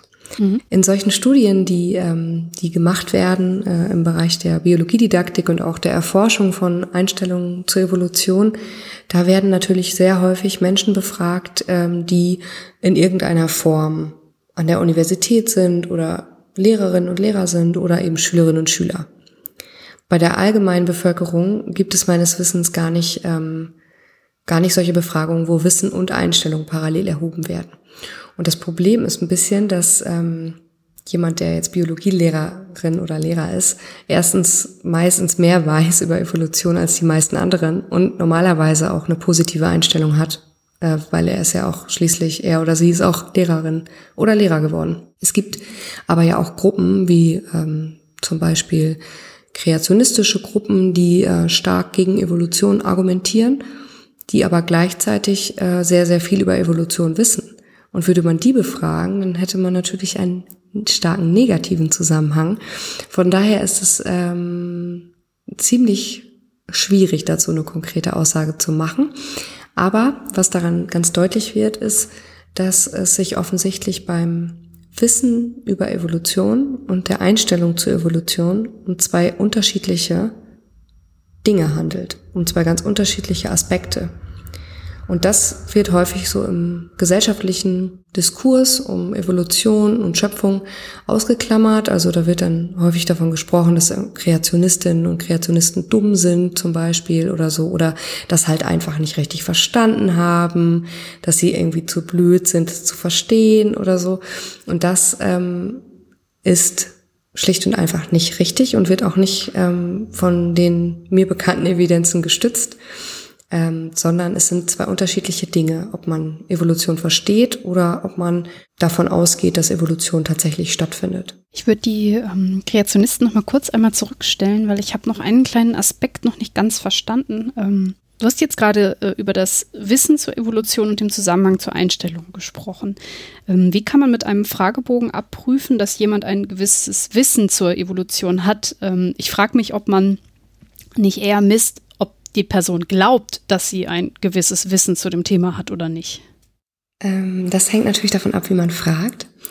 Äh, in diesem Fall, äh, über den ich jetzt spreche, da geht es um so Multiple-Choice-Tests. Also ah. wirklich um Wissensfragen wie ja. in der Klausur. Verstehe. Und äh, da schaut man nachher, wie viele Fragen haben die richtig beantwortet. Und das wird dann korreliert mit der, ähm, ja, mit dem Score, den man sozusagen für die Akzeptanz ermittelt hat. Und dann, ähm, ja, da kann man dann äh, den Zusammenhang ausrechnen. Aber ähm, natürlich gibt es auch die Möglichkeit zu, zu einer Selbsteinschätzung. Das haben wir auch schon mal probiert. Aber das ist sehr wackelig. Also zu fragen, ähm, was, was denken Sie? Verstehen Sie Evolution? Hm. Äh, also das Problem ist so ein bisschen bei diesen äh, Multiple-Choice-Tests, dass es dann natürlich möglich ist zu raten. Und ähm, ja, deshalb muss man erstmal genügend Antwortalternativen bieten. Mhm. Und es ist ziemlich aufwendig, ähm, zum einen diese Fragen zu äh, entwickeln und zum anderen wird der Fragebogen dadurch auch ziemlich lang, weil die, diese Wissensfragen brauchen irgendwie eine längere Einleitung und nur für ein einzelnes Kreuz sozusagen, was gesetzt wird, muss man irgendwie sehr viel mehr lesen, äh, als das jetzt bei so Einstellungsfragen der Fall ist, wo man einfach nur sagt, ob man einem Statement zustimmt oder nicht. Ja. Jetzt hast du gerade die ähm, Kreationisten angesprochen die allgemeine Vorstellung ist, dass Kreationisten die Evolution ablehnen. Ja, äh, das gehört sogar zur Definition äh, des Kreationismus. Ähm, also der Kreationismus, jetzt mal ganz allgemein, geht davon aus, ähm, dass das Universum ähm, und alles, was darin zu finden ist, in seiner heutigen Form im Wesentlichen ähm, durch Eingriffe des Schöpfergottes entstanden sind, äh, genau ist. Und ähm, das bedeutet, dass im Prinzip alles so abgelaufen ist, wie es in der Bibel steht. Es gibt ähm, so ein bisschen unterschiedliche Positionen innerhalb des Kreationismus. Also es gibt einmal den Kurzzeit-Kreationismus, der auch junge Erde-Kreationismus genannt wird. Ähm, der geht davon aus, dass die Erde weniger als 10.000 Jahre alt ist und wirklich in sechs Tagen, a 24 Stunden geschaffen wurde. Warum weniger als 10.000 Jahre? Nun ja, es gab mal jemanden, der hat angefangen, in der Bibel die Generationen rückwärts zu rechnen. Die Bibel ist ja sehr auskunftsfreudig darüber, wie alt die einzelnen Personen geworden sind und so und hat dann mal zurückgerechnet, ähm, wann eigentlich Adam und Eva gelebt haben müssten. Mhm. Und kam dann an bei irgendwas mit 6000 Jahren oder so ungefähr. Genau, daher diese Zahl. Ähm, das wird also wirklich sehr, sehr wörtlich genommen, auch das, was in der Bibel steht. Äh, das heißt auch, dass die Sintflut, ähm, die biblische Sintflut, als einmaliges historisches Ereignis angesehen wird. Mhm. So erklären sich Kreationistinnen und Kreationisten zum Beispiel auch ähm, die Fossilien, die da liegen. Also die sind bei der Sintflut entstanden. Ähm, es gibt die Vorstellung davon, dass es in der ursprünglichen Schöpfung keinen Tod gab und auch keine Sünde. Also äh, dass erst durch, durch den Sündenfall der Tod in die Welt dann gekommen ist. Und ähm, Kreationisten gehen auch davon aus, dass es sozusagen ein gewisses Variationspotenzial gibt in den Lebewesen. Das heißt, es wurden einzelne Lebewesen geschaffen von Gott, zum Beispiel ein Hund oder halt mehrere Hunde, äh, aber die alle noch ziemlich ähnlich aussahen, die haben aber in sich ein gewisses Variationspotenzial getragen, so dass sie dann zum Beispiel über Züchtung die ganzen verschiedenen Hundearten entstehen konnten. Also Züchtung leugnen Sie nicht. Genau. Mhm. Das könnten sie auch schlecht, weil das ist ja schon in relativ kurzer Zeit äh, nachvollziehbar. Ähm, die machen die Unterscheidung zwischen Mikro- und Makroevolution. Mikroevolution ist Evolution innerhalb der Artgrenzen. Also das ist das Typische, was man bei Züchtung äh, eben sieht oder auch bei ähm, natürlichen ja, Variationen innerhalb von einzelnen Arten in der Natur, die auch schon über relativ kurze Zeiträume zu beobachten sind. Und ähm, Makroevolution im Gegensatz dazu wäre eben die Entstehung von kompletten Neuheiten, also zum Beispiel ähm, wenn eine Lunge neu entsteht oder sowas ähm, und eben auch neue Arten entstehen. Ja, und das ist etwas, was die ähm, ja, was im Kreationismus geleugnet wird. Es gibt dann noch den, ähm, im Gegensatz zum Kurzzeitkreationismus, den Langzeitkreationismus. Der einzige Unterschied ist eigentlich, dass es für diese Personen, die den Langzeitkreationismus vertreten, kein Problem ist, wenn die Erde so alt ist, wie sie alt ist. Also sie gehen nicht von diesen 10.000 oder 6.000 Jahren aus, sondern sehen diese zeitlichen Dimensionen eher so als, ja, als, äh, als Metapher. Gehen schon davon aus, dass die Erde wirklich alt ist, aber dass die Arten sich in der Zwischenzeit nicht geändert haben. Mhm. Also schon im Bereich der Mikroevolution, ne, so kleine Ausdifferenzierungen innerhalb der Artgrenzen, aber eben keine Entwicklung von neuen Arten. Das heißt also quasi Stillstand über die gesamte Zeit. Und wie erklären Sie das mit den Dinosauriern zum Beispiel? Also das mit, ja, ich glaube, da gibt es auch unterschiedliche Ansichten. bei den, bei den Langzeitkreationen, ich weiß jetzt gar nicht, ob es da einen Unterschied gibt, aber es gibt die Vorstellung, dass die halt einfach ausgestorben sind. Also das geht ja trotzdem, es können ja Arten aussterben.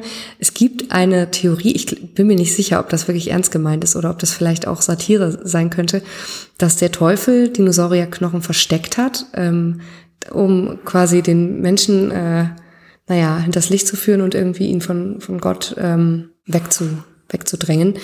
Aber ich glaube, das herrscht nicht vor. Es gibt ähm, in, in Amerika dieses Creation Museum. Ähm, da ist es zum Beispiel so, dass Dinosaurier auch dargestellt sind, die gleichzeitig mit den Menschen gelebt haben. Mm, okay. Ähm, und die sind dann halt irgendwann ausgestorben. Ich meine, Aussterbeprozesse kann es ja trotzdem geben, ne? Also auch wenn die Arten sich nicht entwickeln können, Genau, die würden dann wahrscheinlich aber nicht davon ausgehen, dass äh, die heute lebenden Vögel in irgendeiner Form mit den Dinosauriern verwandt sind. Das würden sie wahrscheinlich bestreiten, aber darüber habe ich jetzt noch nie mit einem Kreationisten gesprochen. Hast du eine Vorstellung davon, wie diese Idee des Kreationismus zustande kommt? Also ist das nur religiös begründet oder hat das noch irgendwie eine andere, ja, so eine Gruppendynamik, die ich vielleicht nicht einschätzen kann? Ähm, also im Kern ist es eine religiöse Bewegung, ähm, aber der Kreationismus, so wie wir ihn jetzt heute ähm, sehen, ist eher eine Widerstandsbewegung in Reaktion mhm. auf, äh, ja, auf Erkenntnisse der modernen Evolutionsbiologie. Und meistens schaut man dazu ja auch nach Amerika. Also äh, in Deutschland gibt es jetzt nicht so große kreationistische Bewegungen. In Amerika sieht das schon anders aus. Da gibt es immer mal wieder irgendwelche Gerichtsverfahren, in denen ähm, es darum geht, ob Kreationismus in der Schule unterrichtet werden soll oder darf. Da gibt es immer wieder Initiativen, die dafür streiten. Und ähm, in den 80er Jahren versuchten Kreationistinnen und Kreationisten unter dem Motto äh, Equal Time dafür zu streiten, dass eben Evolution und Schöpfung als zwei gleichwertige Erklärungsansätze unterrichtet werden können in der mhm. Schule. Und dazu gab es immer wieder ähm, Gerichtsprozesse äh, mit unterschiedlichen Ausgängen und ähm, es gab dann einen berühmten Fall, äh, 87 glaube ich, ja, in dem äh, dann entschieden wurde, dass das Unterrichten von Kreationismus die Religionsfreiheit verletzen würde und deswegen nicht erlaubt sein dürfe. Und daraufhin hat sich dann die Intelligent Design Bewegung ähm, formiert, äh, die dann nicht mehr von, von einem göttlichen Schöpfer gesprochen hat, sondern von einem intelligenten Designer, um so also die religiöse Konnotation herauszunehmen. Und ähm, ja, diese Intelligent Design Bewegung ist halt ziemlich groß und stark geworden seitdem und äh, versucht nach wie vor ihre Inhalte in die Schulen zu bringen in Amerika und auch in Deutschland verwenden ähm, Kreationismus-Anhänger teilweise auch Argumente des Intelligent Design. Ganz typisch ist da zum Beispiel das Argument, dass irgendetwas zu komplex ist, um durch Zufall zu entstehen. Das ist so ein typisches ähm, Argument des Intelligent Design. Und das Ganze, um das vielleicht noch kurz sozusagen zusammenzubinden, ist eigentlich nur vor dem amerikanischen Hintergrund, also vor dem US-amerikanischen Hintergrund zu verstehen, ähm, weil dort in staatlichen Schulen kein Religionsunterricht erlaubt ist. Und in Deutschland würde die Schöpfungsgeschichte halt einfach im Religionsunterricht gelehrt werden und alles wäre irgendwie unproblematisch jetzt für von kreationistischer Seite. Aber in Amerika ähm, ist das ja nicht der Fall. Und deswegen wollten sie halt irgendwie die, diese ganze Schöpfungsgeschichte ähm, mit reinbringen über den Biologieunterricht. Ähm, Habe ich mir das so vorzustellen, dass quasi die Natur als jemand, der die Entwicklung in eine bestimmte Richtung treiben möchte, diese Gottesfigur dann ersetzt. Ähm, beim Intelligent Design, ja, genau. meinst du? Mhm. Tja, das ist eigentlich nicht ganz klar, denn äh, in der Regel halten sich Intelligent Design äh, Vertreter sehr bedeckt wer jetzt dieser intelligente Designer ist. Das ist quasi der Trick an der Geschichte. Ähm, der bleibt unbekannt, damit es eben äh, auch weltanschaulich möglichst neutral daherkommt. Es ist aber eigentlich völlig klar, dass es dabei äh, um einen christlichen Gott geht, ähm, zumindest jetzt im, im US-amerikanischen Kontext weil äh, das die gleichen Menschen teilweise machen, die vorher für Kreationismus äh, gestritten haben. Es der äh, ein deutscher Kreationismus-Experte äh, Hans-Jörg Hemminger, der hat dazu ähm, mal was finde ich sehr Gutes gesagt, also dass die Intelligent Design Bewegung ähm, politisch und inhaltlich, also politisch sozusagen dem Kreationismus zugerechnet werden kann und sollte, weil das eigentlich die gleiche Bewegung ist wie die Kreationismusbewegung, aber dass inhaltlich der Vergleich nicht ganz passt, weil ähm, im Intelligent Design schon irgendwie noch andere Argumente eine Rolle spielen und es teilweise etwas wissenschaftstheoretischer so daherkommt. Aber wahrscheinlich wollen Sie eigentlich ja nur Ihren Theorien einen wissenschaftlichen Anstrich geben. Du hast ja eben auch schon mal erklärt, ähm, dass gerade solche Leute, die solchen Theorien anhängen, sehr viel über die Evolution wissen. Genau, also da, natürlich könnte man jetzt äh, sagen, dass es irgendwie ähm, ein Vorurteil ist und dass ich das ja gar nicht genau wissen kann, dass sie ja vielleicht auch wirklich einen wissenschaftstheoretischen ja, ein wissenschaftstheoretisches Ziel verfolgen, sozusagen, und wirklich die Schwächen der Evolution äh, nur thematisieren möchten. Ähm, aber ich glaube, das Bild insgesamt ist schon so deutlich, dass man das so sagen kann. Also dass es eigentlich darum geht, die Argumente für Evolution irgendwie abzuschwächen, äh, Intelligent Design in irgendeiner Form wahrscheinlicher zu machen, um das dann auch in die Schulen zu bringen. Also das ist zumindest im US-amerikanischen Kontext ähm, so ganz klar der Fall und auch in Deutschland ist es auf jeden Fall ähm, so, dass da christliche ähm, Bewegungen dahinter stecken. Das ist eigentlich sehr deutlich, ja. Jetzt ist es ja eigentlich schon ziemlich, ähm, ja, ich will schon fast sagen, gefährlich, wenn man ähm, den Kindern da jetzt quasi diese naturwissenschaftliche Komponente noch mehr wegnimmt. Wir haben ja ganz am Anfang ja viel drüber geredet, welche Rolle die Evolution in der Grundschule spielt. Und jetzt will man halt quasi ähm, dieser Kreationismus-Idee genauso viel Raum geben wie der naturwissenschaftlichen Anschauung. Ähm, ist das eine Gefahr, die du da siehst aus dieser Szene heraus? Mm, also in Deutschland sehe ich das nicht als Gefahr. Da ist es zwar so, dass es immer mal wieder ähm, Fälle gab, die bekannt geworden sind von so einzelnen Lehrkräften, die im Biologieunterricht auch Schöpfungs, ähm, ja, Schöpfungslehre sozusagen unterrichtet haben. Ähm, das sind aber Einzelfälle. Es gibt allerdings auch in Deutschland Privatschulen, also christliche ähm, evangelikale Privatschulen, ähm, in die man natürlich nicht reingucken kann, bei denen man aber stark davon ausgehen kann, äh, dass dort auch solche Inhalte gelehrt werden.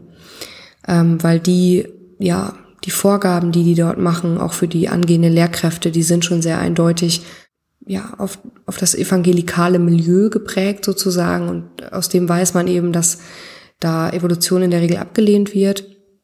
Und ähm, ja, also man, sagen wir mal so, ist die Community, in der ich mich ähm, so bewege, geht davon aus, dass da auch äh, kritische Lehrbücher, die halt Evolution ähm, in Frage stellen, verwendet werden in mhm. solchen evangelikalen Privatschulen. Also es ist erlaubt in, in solchen Schulen, dass man sozusagen additiv zum, ähm, zum vorgegebenen Lehrkanon noch Inhalte hinzufügt. Und das wird da voraussichtlich gemacht in diesem Fall.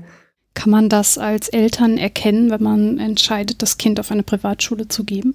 Ähm, ja, kann man. Also wenn man sich die Biologiematerialien anschaut, kann man das erkennen. Ähm, da bin ich mir sehr sicher, äh, dass das möglich ist.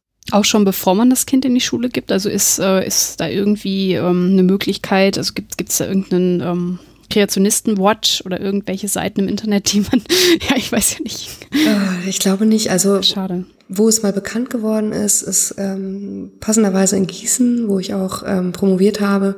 Ähm, da gibt es eine Privatschule, die August-Hermann-Franke-Schule, äh, wo das dann bekannt wurde und Eltern ganz geschockt waren, als sie das ähm, erfahren haben. Also die konnten das offensichtlich vorher nicht erkennen. Und da gab es zufälligerweise in Gießen auch noch an einer staatlichen Schule das Problem, dass da eben ein Lehrer war, der das auch in seinem ähm, Biologieunterricht so gemacht hat. Und das ist dann ans Licht gekommen, weil Schülerinnen und Schüler ähm, ja das bemerkt haben sozusagen. Äh, ansonsten glaube ich nicht, dass es sowas gibt wie Kreationisten-Watch, äh, ist mir nicht bekannt. Ich, ich, also ich würde mal sagen, wenn Eltern sehr viel Wert darauf legen, dass ihre Kinder etwas von Evolution ähm, lernen, dann ist vielleicht eine evangelikal-christliche Privatschule nicht unbedingt das. Äh, ja. ja, also man, man, man kann es natürlich nicht genau sagen. Vielleicht ist das überhaupt nicht überall der Fall, aber da würde ich empfehlen, dass sie ähm, Eltern das einfach ganz direkt ansprechen. Also mhm. das ähm, schon bevor sie das Kind anmelden an der Schule. Ja. Du hast jetzt ja gerade schon gesagt, dass du in Deutschland da gar nicht so eine große Befürchtung hast, dass das eine gefährliche Bewegung werden könnte. Was haben denn deine Fragebögen ergeben, wie viele solchen kreationistischen Ideen anhängen? Ich hatte es ja gerade schon mal kurz, äh, habe ich ja schon ein paar Zahlen genannt, sozusagen, von dieser repräsentativen Befragung. Mhm. Ähm, ich habe aber auch noch andere Menschen befragt, ähm, zum Beispiel eine Stichprobe aus äh, Schülerinnen und Schülern und Studierenden und Biologielehrerinnen ähm, und Lehrern, ähm, wo dann auch ein paar mehr religiöse Menschen dabei waren. Und da hat man dann schon so äh, etwas höhere Ablehnungsgrade von so ja, drei, vier Prozent. Ähm, es gibt aber noch eine Studie, die ich durchgeführt habe, wo auch sehr viele ähm, evangelikale Personen teilgenommen haben. Und da ähm, sind das dann, also nicht nur bei den Evangelikalen, sondern insgesamt in dieser Gesamtstudie, wo etwa 4000 Menschen mitgemacht haben, sind das dann schon 20 Prozent Ablehnung. Mhm. Und äh, das ist natürlich viel, aber das lässt sich dadurch erklären, dass da etwa 800 ähm, freikirchliche Probandinnen und Probanden mitgemacht haben. Und bei denen ist es so, dass wirklich fast alle Evolution ablehnen. Ähm, das ist sozusagen Bestandteil äh, der ähm, evangelikalen Identität, würde ich sagen. Also nicht, vielleicht nicht zwingend, aber in der Regel ist es so. Hattest du auch Gelegenheit, ähm, Menschen mit anderen religiösen Hintergründen zu fragen? Äh, ja, ähm, also nicht gezielt, sondern äh, ich habe dann immer ähm, bestimmte Gruppen befragt, die mich gerade interessiert haben in der Regel. Und manchmal waren dann natürlich dann auch ähm, andere religiöse Gruppen dabei, meistens allerdings in einer Zahl, in der das nicht wirklich auswertungsfähig ist. Also wen ich hier noch anbieten kann, das sind die Konfessionsfreien. Davon habe ich sehr viele befragt, die in der Regel ähm, Evolution akzeptieren. Äh, aber wie schon gesagt, bei der Evolution des Geistes ist es äh, dann noch ein bisschen was anderes. Ähm, ich habe Muslime ähm, in der in einer Studie zumindest in einer Zahl befragt, in der es in der man es auswerten kann. Äh, da kann man sagen, dass sie auch insgesamt, also im Durchschnitt, eine indifferente Position äh, zeigten zu ähm, zur Evolution. Ähm, natürlich gibt es da auch einige und nicht wenige, die Evolution ablehnen, aber es gibt eben auch ähm, unter Muslimen, und das ist der Unterschied zu den evangelikalen Probandinnen und Probanden, ähm, gibt es unter den Muslimen auch viele, die überhaupt gar kein Problem mit Evolution haben, die also eigentlich so säkulare Muslime sind. Ähm, und natürlich habe ich auch viele evangelische und katholische Probandinnen und Probanden befragt und die ähm, unterscheiden sich hinsichtlich ihrer Einstellung zu äh, Evolution eigentlich kaum. Das war nur in einer Befragung bei mir der Fall, dass es da einen signifikanten Unterschied gab. Und das lag vor allen Dingen daran, dass das diese Stichprobe war, wo auch äh, so viele Evangelikale dabei waren, die ich zwar einzeln betrachtet habe, aber ähm, das lief über so eine Website, die heißt jesus.de, mhm. wo sich Menschen eher tummeln, die eher konservative christliche Ansichten haben. Und ähm, da sind natürlich dann nicht nur Menschen aus ähm, aus Freikirchen, sondern auch aus der evangelischen Landeskirche, die aber vielleicht eher so eine evangelikale Einstellung haben. Und äh, dementsprechend war da der Unterschied zwischen Katholiken und ähm, evangelischen Probandinnen und Probanden etwas größer als in den anderen Befragungen, aber in der Regel unterscheiden die sich eigentlich nicht voneinander. Ähm, genau, das wäre es eigentlich zu den äh, Konfessionen. Wie hast du eigentlich sichergestellt, dass du äh, in deinen einzelnen Befragungen genug Leute zusammenbekommst, die zu diesen verschiedenen Gruppen gehören? Also sprich, dass die Umfrage repräsentativ wird. Ich stelle mir das sehr schwierig vor. Tja, also es gibt eigentlich keine richtige Definition von Repräsentativität. Ähm, man kann nur abschätzen, ob eine gewisse Repräsentativität gegeben ist über bestimmte Qualitätskriterien. Und mein Ziel war nicht in allen Studien repräsentativ zu befragen. Also in der ersten Studie, wo auch die ähm, sehr, sehr vielen evangelikalen ähm, Menschen mitgemacht haben, da war das überhaupt nicht mein Ziel, sondern da wollte ich meinen Fragebogen eigentlich ausprobieren. Und das hat dann so einen ähm, erfreulichen ähm, Schwung aufgenommen, die Befragung, und äh, ist dann irgendwie am Ende, glaube ich, haben es an die 6000 wirklich ausgefüllt. Nicht alle vollständig, aber an die 6000 Menschen da mitgemacht und wurde verbreitet über, ähm, ja, über Jesus.de, wie gesagt, über äh, Pro, das ist auch so ein ähm, Medienmagazin aus dem evangelischen Bereich, dann ähm, auch über die GWUP, die Richard Dawkins Foundation und so. Also sehr, ähm, sehr polare Gruppen, sage ich mal. Ähm, einmal so evangelikale Gruppen und auf der anderen Seite äh, ja Atheistinnen und Atheisten vor allen Dingen, Skeptikerinnen, Skeptiker.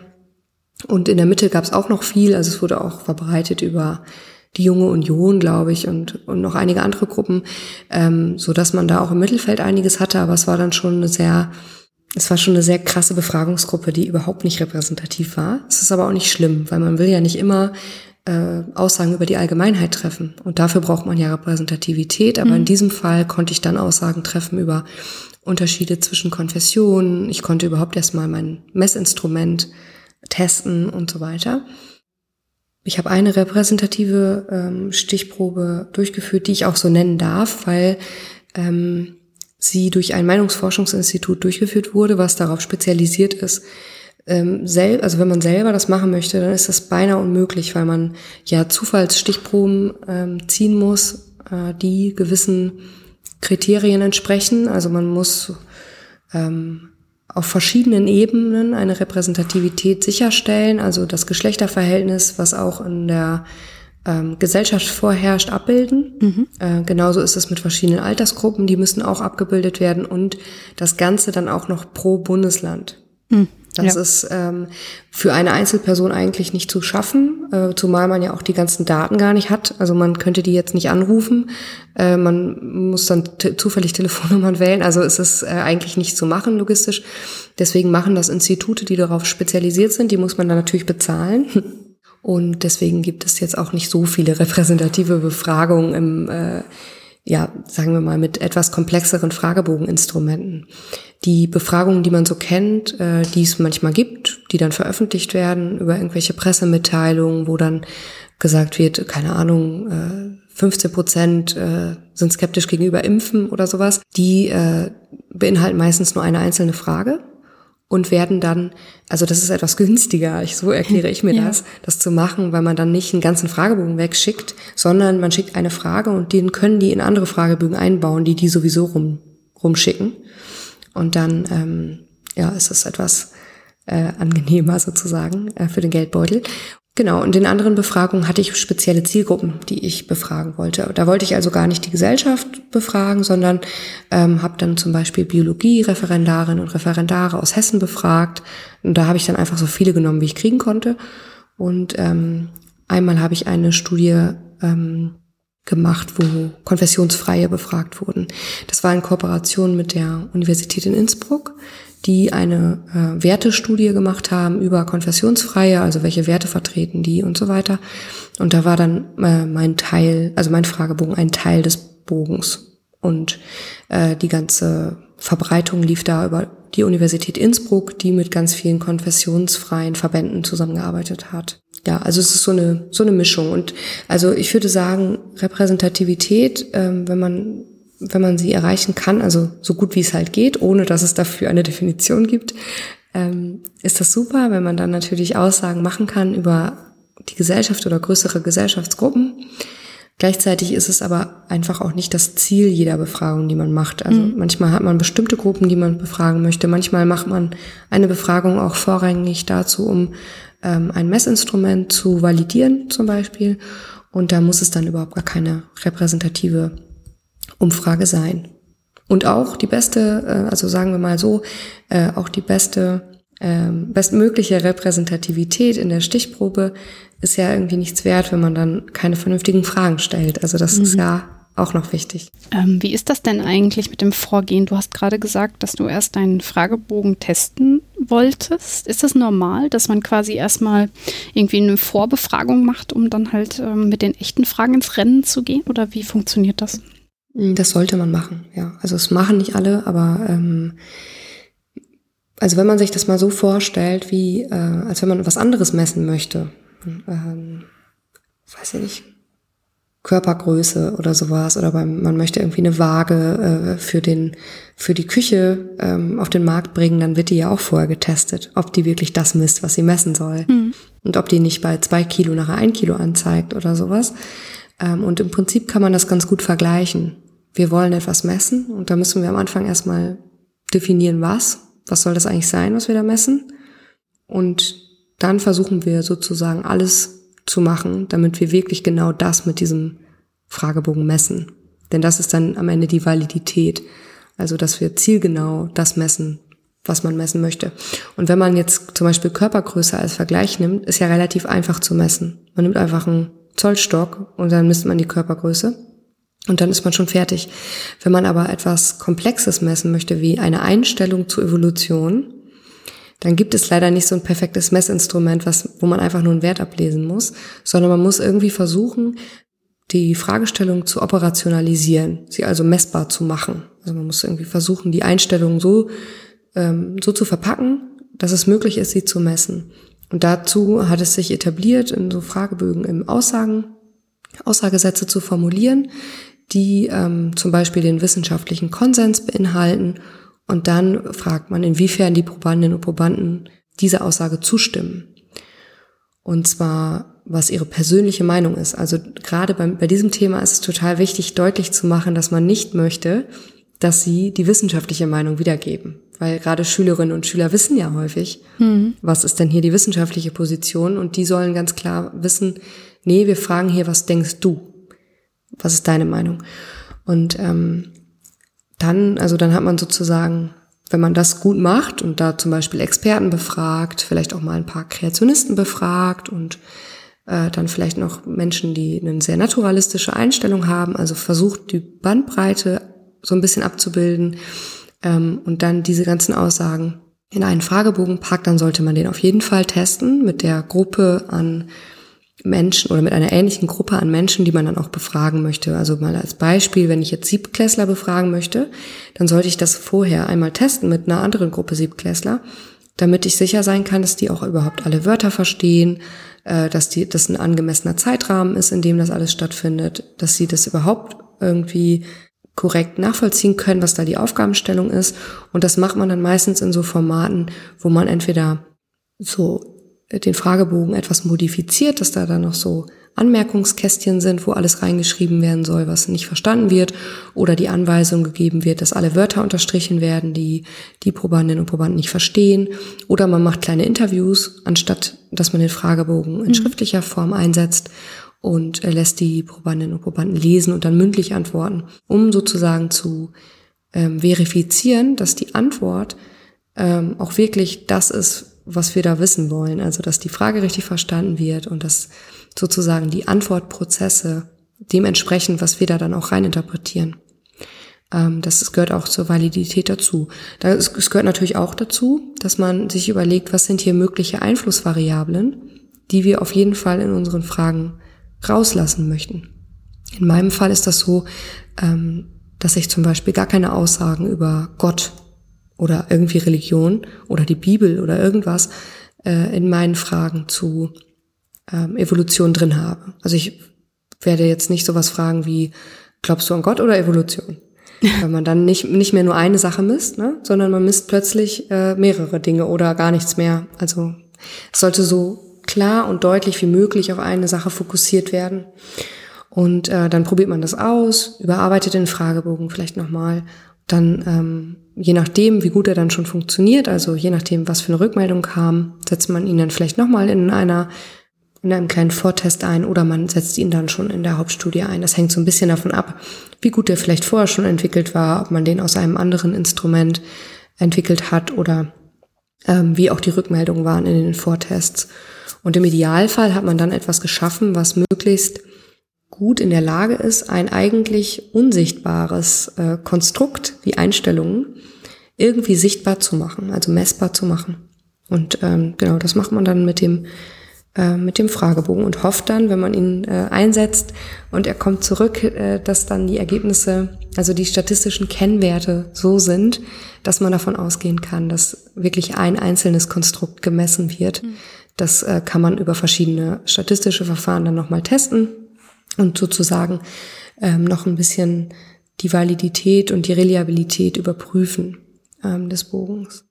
Jetzt hast du gerade schon gesagt, dass es ähm, wichtig war, dass die Person versteht, dass es jetzt um ihre Meinung geht. Welche anderen Probleme hattest du denn in diesen Vortests festgestellt, wenn es darum geht, Einstellungen zu messen?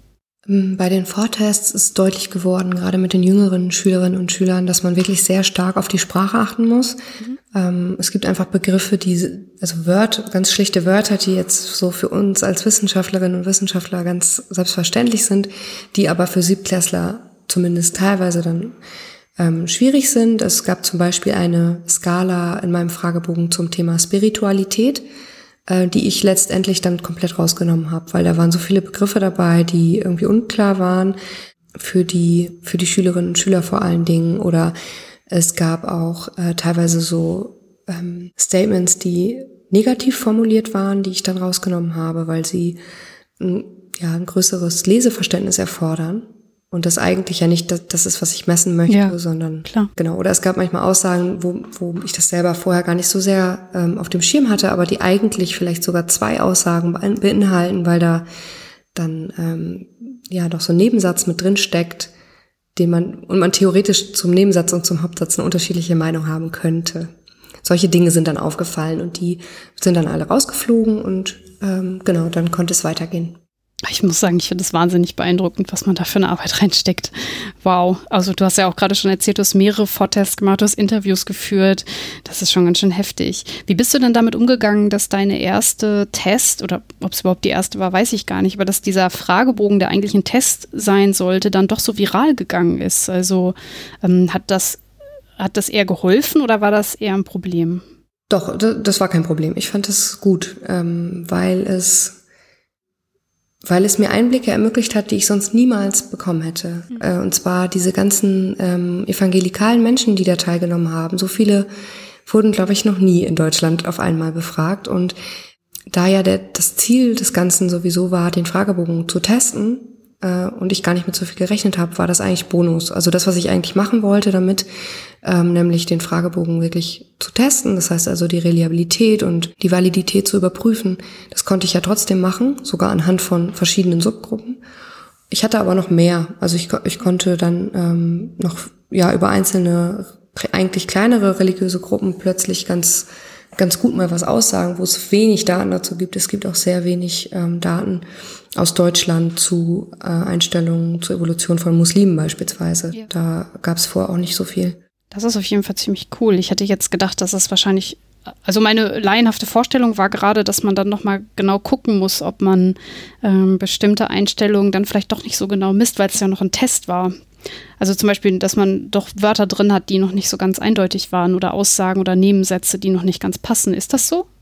Mm, also ich hatte den ja vorher schon mal eingesetzt mit ähm, unterschiedlichen Altersgruppen. So. Und da hatte ich diese Verkürzung schon gemacht sozusagen. Verstehe. Und ähm, ich habe dann anschließend zwar den Fragebogen auch nochmal abgewandelt, aber das war von vornherein sowieso klar, dass er gekürzt werden soll. Aber das Kriterium hierfür war dann nicht mehr die sprachlichen ähm, also zumindest nicht primär sprachliche Probleme, sondern ähm, ich habe vor allen Dingen geschaut, ob die Reliabilität gegeben ist und ob die auch noch gegeben ist, wenn ich das, den Fragebogen zum Beispiel nur halb so lang mache. Ah, ja, ja. Weil das mhm. Ziel war auch, den möglichst kurz, äh, spät am Ende sozusagen möglichst kurz zu haben, damit, damit man ihn auch in Folgestudien gut einsetzen kann. Zum Beispiel äh, wird jetzt gerade mein Nachfolger in Gießen, der, der jetzt da Doktorand ist und meine Stelle hat, der führt das Projekt jetzt auf europäischer Ebene weiter. Also ähm, da wird jetzt in, ich glaube, mittlerweile 20 europäischen Ländern wow. ähm, dieser Fragebogen eingesetzt und da werden Erstsemester-Studierende befragt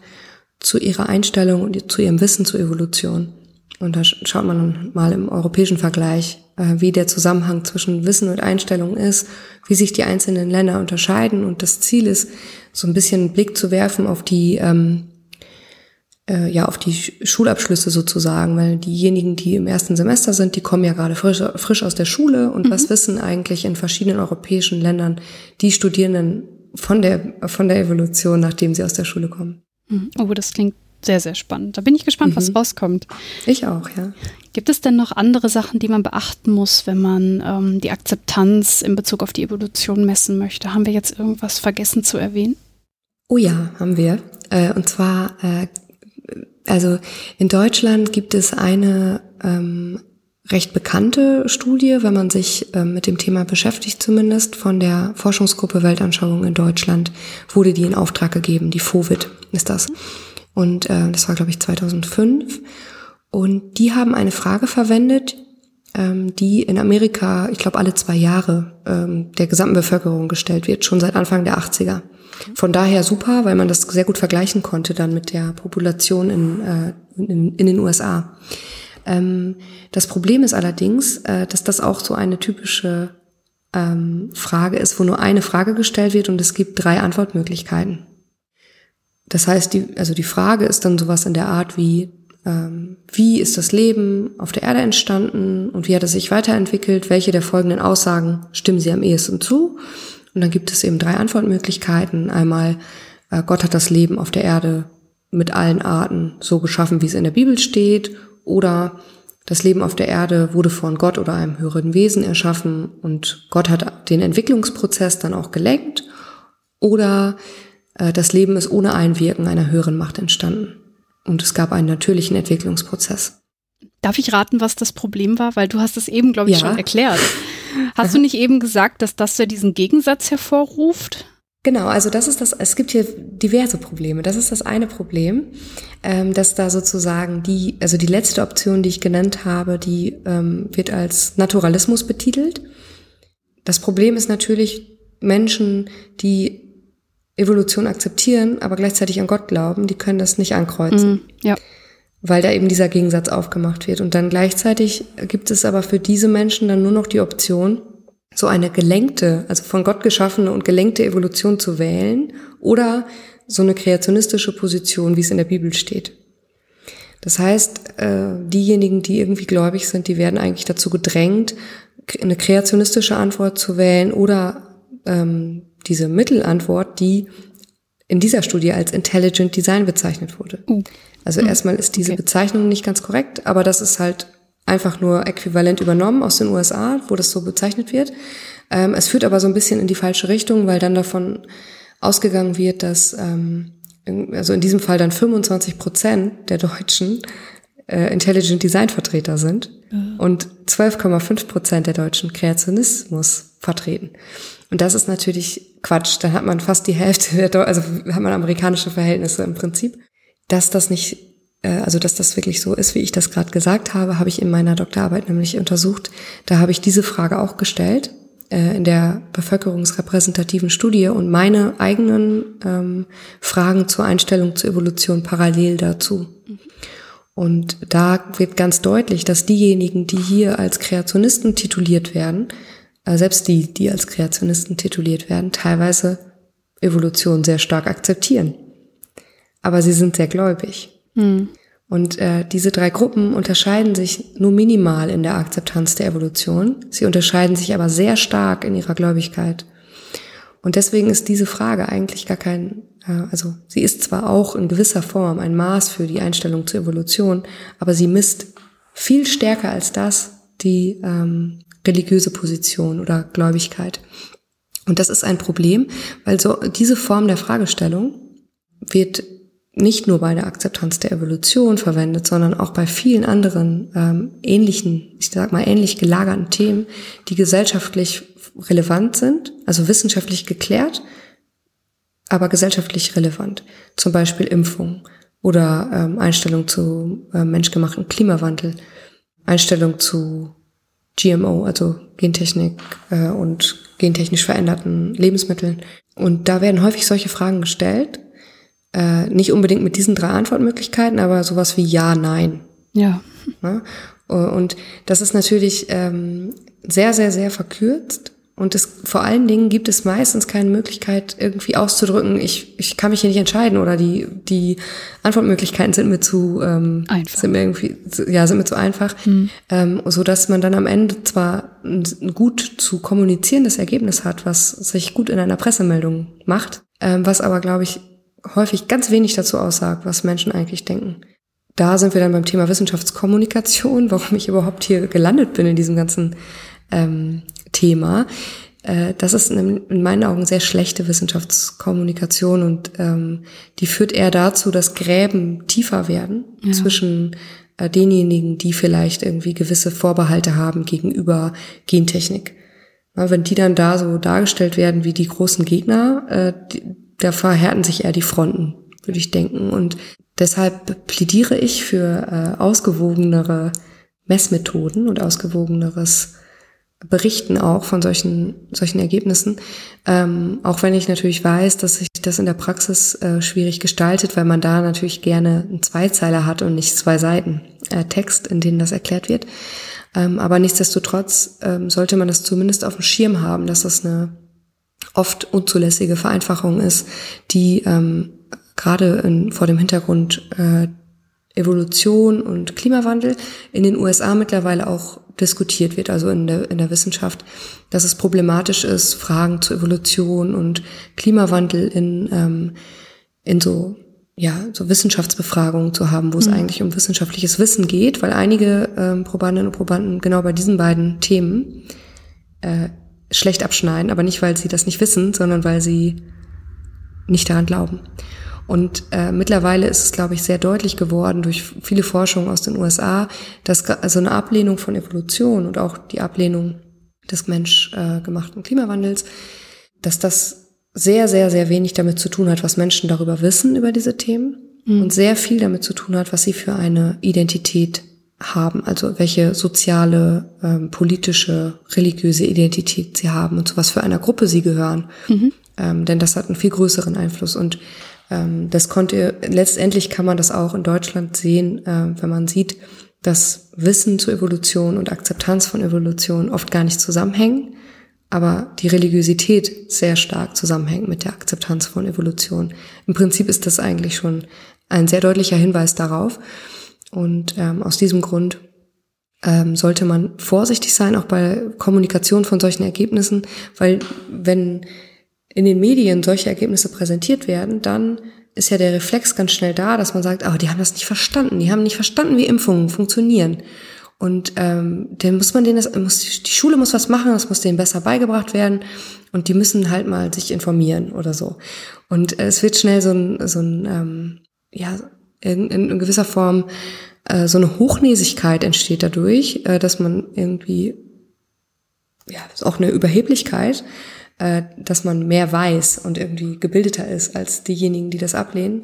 Aber das ist erstmal mitnichten der Fall. Man weiß es ja bei Impfungen, dass gerade die ähm, gebildeteren äh, Menschen, zum Beispiel im Prenzlauer Berg, wo ich wohne, nicht ähm, ihre Kinder nicht impfen lassen oder auch gerne äh, homöopathische Mittelchen zu sich nehmen, weil es vielleicht gar nicht so viel mit Bildung zu tun hat und auch gar nicht so viel damit zu tun hat, was man eigentlich darüber weiß, ähm, sondern wie man sich selber sieht, in was für, was für eine Identität man hat, ob man politisch eher rechts oder links steht, ob man generell skeptisch gegenüber Wissenschaften ist und so weiter und so fort. Mhm. Und deshalb ist es auch sehr, sehr schwierig in der Schule, solche Einstellungen zu ändern. Äh, man kann sich erstmal darüber streiten, ob das überhaupt die Aufgabe von Schule ist. Mhm. Aber äh, jedenfalls ist völlig klar aus der Literatur, dass es äußerst schwierig ist, Einstellungen zu ändern. Weil Einstellungen sind sehr, sehr ähm, stabile Merkmale. Und man weiß auch, dass sie vor allen Dingen dann geändert werden, nicht wenn etwas Neues dazugelernt wird, sondern ähm, wenn sich in irgendeiner Form die religiösen Ansichten ändern oder die politischen Ansichten oder ähm, wenn man zum Beispiel plötzlich ein Vorbild hat aus der eigenen ähm, Gruppe, also aus der eigenen sozialen, kulturellen Gruppe, der das ermöglicht. Zum Beispiel, man ist jetzt vielleicht Katholik und irgendwie ein alter Papst hat gesagt, Evolution ist Quatsch und der nächste Papst sagt aber, hey, Evolution ist cool. Und plötzlich ist es irgendwie möglich, dass man selber sagt, ja, stimmt, Evolution stimmt ja doch. Also diese ähm, diese Vorbildfunktion darf man auch nicht unterschätzen. Also ist vielleicht ein bisschen doof zu hoffen, dass der Papst äh, irgendwas Gutes macht, damit irgendwie seine Anhänger auch äh, wissenschaftlicher handeln, aber tatsächlich ist es so. Also es gibt diese ähm, Shared Reality Theory, ähm, dass es eben sehr, sehr wichtig ist, sich intersubjektiv in seiner eigenen Gruppe irgendwie über gewisse Dinge zu verständigen. Und so Dinge wie Kreationismus sind sehr, sehr identitätsstiftend. Während, äh, naja, das die Ansicht, dass Evolution stattfindet, eher nicht so identitätsstiftend ist, sondern halt einfach normal. Aber die verbindet keine bestimmte Gruppe miteinander. Vielleicht ist es ja gar nicht so entscheidend, dass der Papst ähm, irgendwas dazu sagt, sondern ähm, du hast ja schon über das Vertrauen zur Wissenschaft gesprochen. Es kann ja auch wissenschaftliche Vorbilder geben. Und ähm, wenn man sich ein bisschen offen zeigt und halt nicht diese Arroganz an den Tag legt, wie du es gesagt hast, mm, und man sagt, okay, Religion ich bin religiös, aber auf der anderen Seite ist Wissenschaft die Methode, der ich vertraue, dann kann man die Leute auch abholen.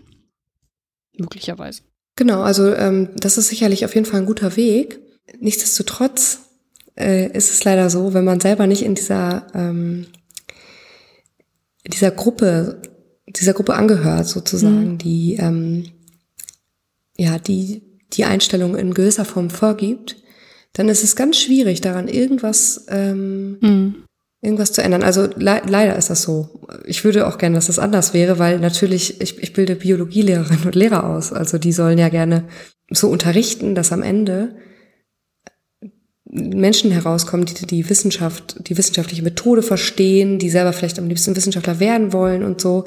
Aber manchmal ist es nicht so, weil die, die Macht, die ähm, Lehrkräfte haben, die ist halt begrenzt im Vergleich zu äh, ja zu so einer sozialen Identität oder einer religiösen Gruppierung, der man angehört oder auch in den USA ganz stark, welchem politischen Lager man angehört zum Beispiel.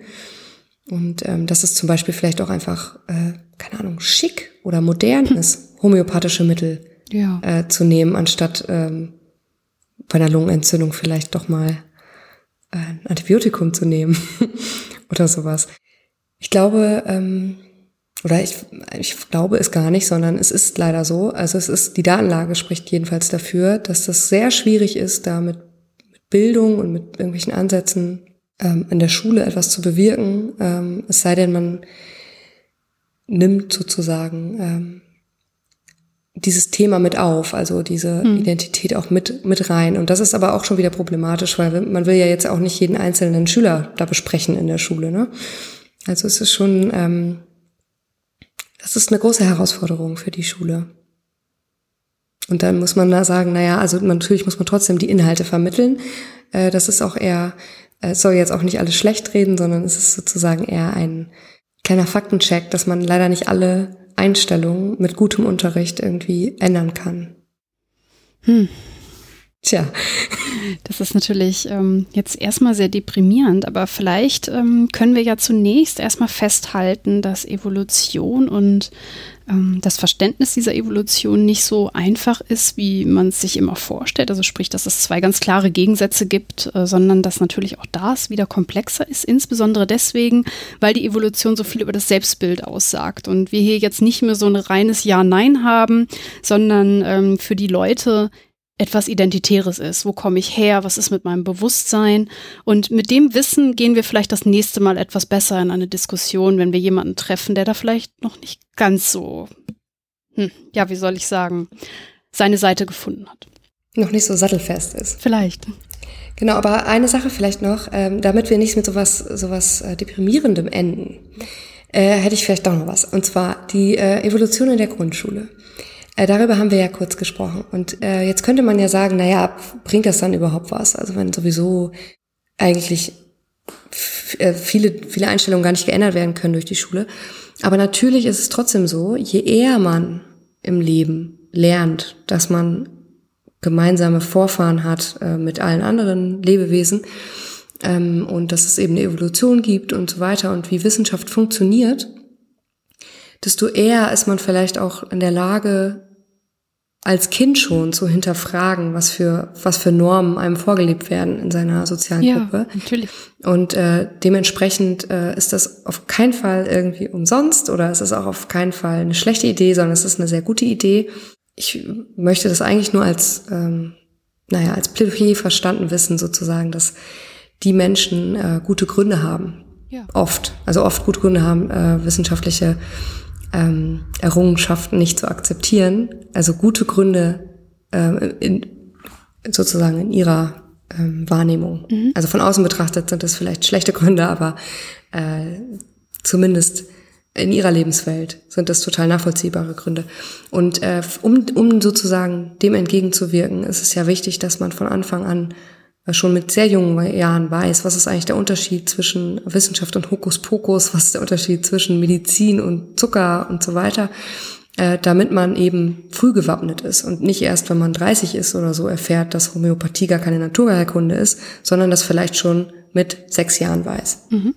Das wäre doch schön. Und äh, ähnliches gilt natürlich auch für die Evolution. Genau.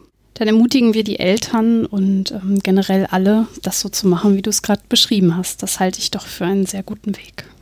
Ich bedanke mich also bei dir, dass du mir einen Überblick über dieses Thema gegeben hast. Wir haben ja jetzt auch wirklich viel abge besprochen und ähm, viele Themen gestriffen. Ich weiß, das war immer noch nicht alles, ähm, aber ich hoffe, wir haben jetzt erstmal das Wichtigste erwischt. Meinst du? Bestimmt, ja. Sehr gut. Es hat mir sehr viel Spaß gemacht. Ja, mir hat es auch sehr viel Spaß gemacht. Dankeschön, dass du mich eingeladen hast. Sehr gerne. Dann würde ich sagen, kommen wir zum letzten Teil der Sendung. Im letzten Teil der Sendung gebe ich meinem Gast ja immer gerne ein Horoskop mit auf den Weg. Und ähm, passend zur Evolution habe ich mir diesmal wieder ein chinesisches Tierhoroskop rausgesucht, weil ich mir so dachte, dass du doch sicherlich ähm, mit den Tieren so als Biologin ähm, ein schlimmes Vorurteil. Ist das so? Magst du Tiere nicht? Nein. Ach doch, ich mag sehr gerne Tiere, aber ich kenne mich überhaupt nicht damit aus. Mit Astrologie kenne ich mich auch nicht. Ich habe jetzt hier nur äh, so eine Zeitung und ähm, habe da mal so geguckt und äh, ja, da kriegst du jetzt ein Horoskop mit auf den Weg. Na, da bin ich ja mal gespannt. Also wenn ich das richtig verstanden habe, ist das ja im chinesischen Kalender so, dass du nach ähm, dem Geburtsjahr eingeteilt wirst in die ähm, verschiedenen Tiere. Magst du mir also dein muss Geburt ich jetzt, ich muss jetzt verraten, wie alt ich bin. ne? ist kein Geheimnis. Ich kann das rausschneiden. Äh, nein. Quatsch. Äh, 87. Dann bist du Hase. Wow. Ich habe hier eins, das fand ich äh, nämlich total spannend, weil ich das äh, noch überhaupt nicht wusste. Ich muss sagen, wie gesagt, ich bin echt nicht so bewandert in der Astrologie, obwohl ich Astronomie immer gemacht habe, aber das hatte einfach keinen Zusammenhang. Wie bitte? Ich habe nämlich rausgefunden, dass es auch dort in diesen Tierkreiszeichen noch eine Unterteilung gibt. Und du bist eigentlich Hase und dein Geburtsjahr sagt aus, dass du ein Feuerhase bist. Weitherzig, klug und flexibel mit ungewohnten Meinungen. Ach, fängt doch schon gut an, oder? Ja. Klug und flexibel, das ist doch ein schönes Kompliment, oder?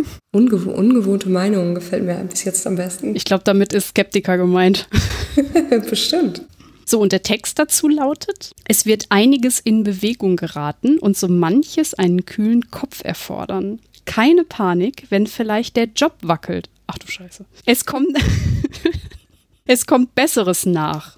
Weiterbildung kann zum Thema werden, möglicherweise auch eine Umschulung. Dafür ist es nie zu spät. Hier steht ein Ausrufezeichen. Die spannendste Phase im Jahr 2019 erleben Sie zwischen September und Dezember. Da kommt etwas in trockene Tücher, von dem Sie dann einige Jahre zehren werden. Na sowas. Ich finde das extrem negativ für ein Horoskop. Das Lustige ist ja, dass ich erst seit März diesen Job habe. Also ich hoffe, äh, ich überstehe jetzt noch die Probezeit. Probezeit, nein. Ähm, ja, Vielleicht sind deine ungewohnten Meinungen ein Problem, wer weiß. kann natürlich sein, ja. Hm. Ja, hätte das Horoskop, hättest du mir das letztes Jahr vorgelesen, hätte das ja schon wieder ein bisschen besser gepasst. Aber, also weil da der Jobwechsel bevorstand. Jetzt ist natürlich, ich hoffe mal nicht, dass das stimmt, aber na gut, dann müssen wir einfach die Daumen drücken. Dass, dass es der Kelch nochmal an mir vor, vorbeigeht. Ja, du bist doch klug und flexibel und weitherzig. Das muss doch reichen. Genau. Außerdem bringe ich ja auch noch was in trockene Tücher Ende des Jahres. Das Ist Genau. gut. Auf jeden Fall. Ja, dann hoffe ich, dass meine Hörer auch etwas in trockene Tücher bringen und äh, klug und flexibel und wie heißt das? Weitherzig sind. Und sie sollten auch, ähm, wie hieß es noch? Was für Meinungen? Ungewohnte. Ungewohnte Meinungen sind sehr willkommen. Auf jeden Fall. Das ist, äh, ja, da sind wir wieder so ein bisschen beim Selbstbild. Ne? Also halt, es ist immer wichtig, dass man da vielleicht sich nicht an anderen orientiert. Okay, dann bedanke ich mich ein zweites Mal bei dir und ähm, ja, es hat mich gefreut. Mich auch. Vielen lieben Dank. Und euch, liebe Hörer, danke fürs Zuhören. Tschüss!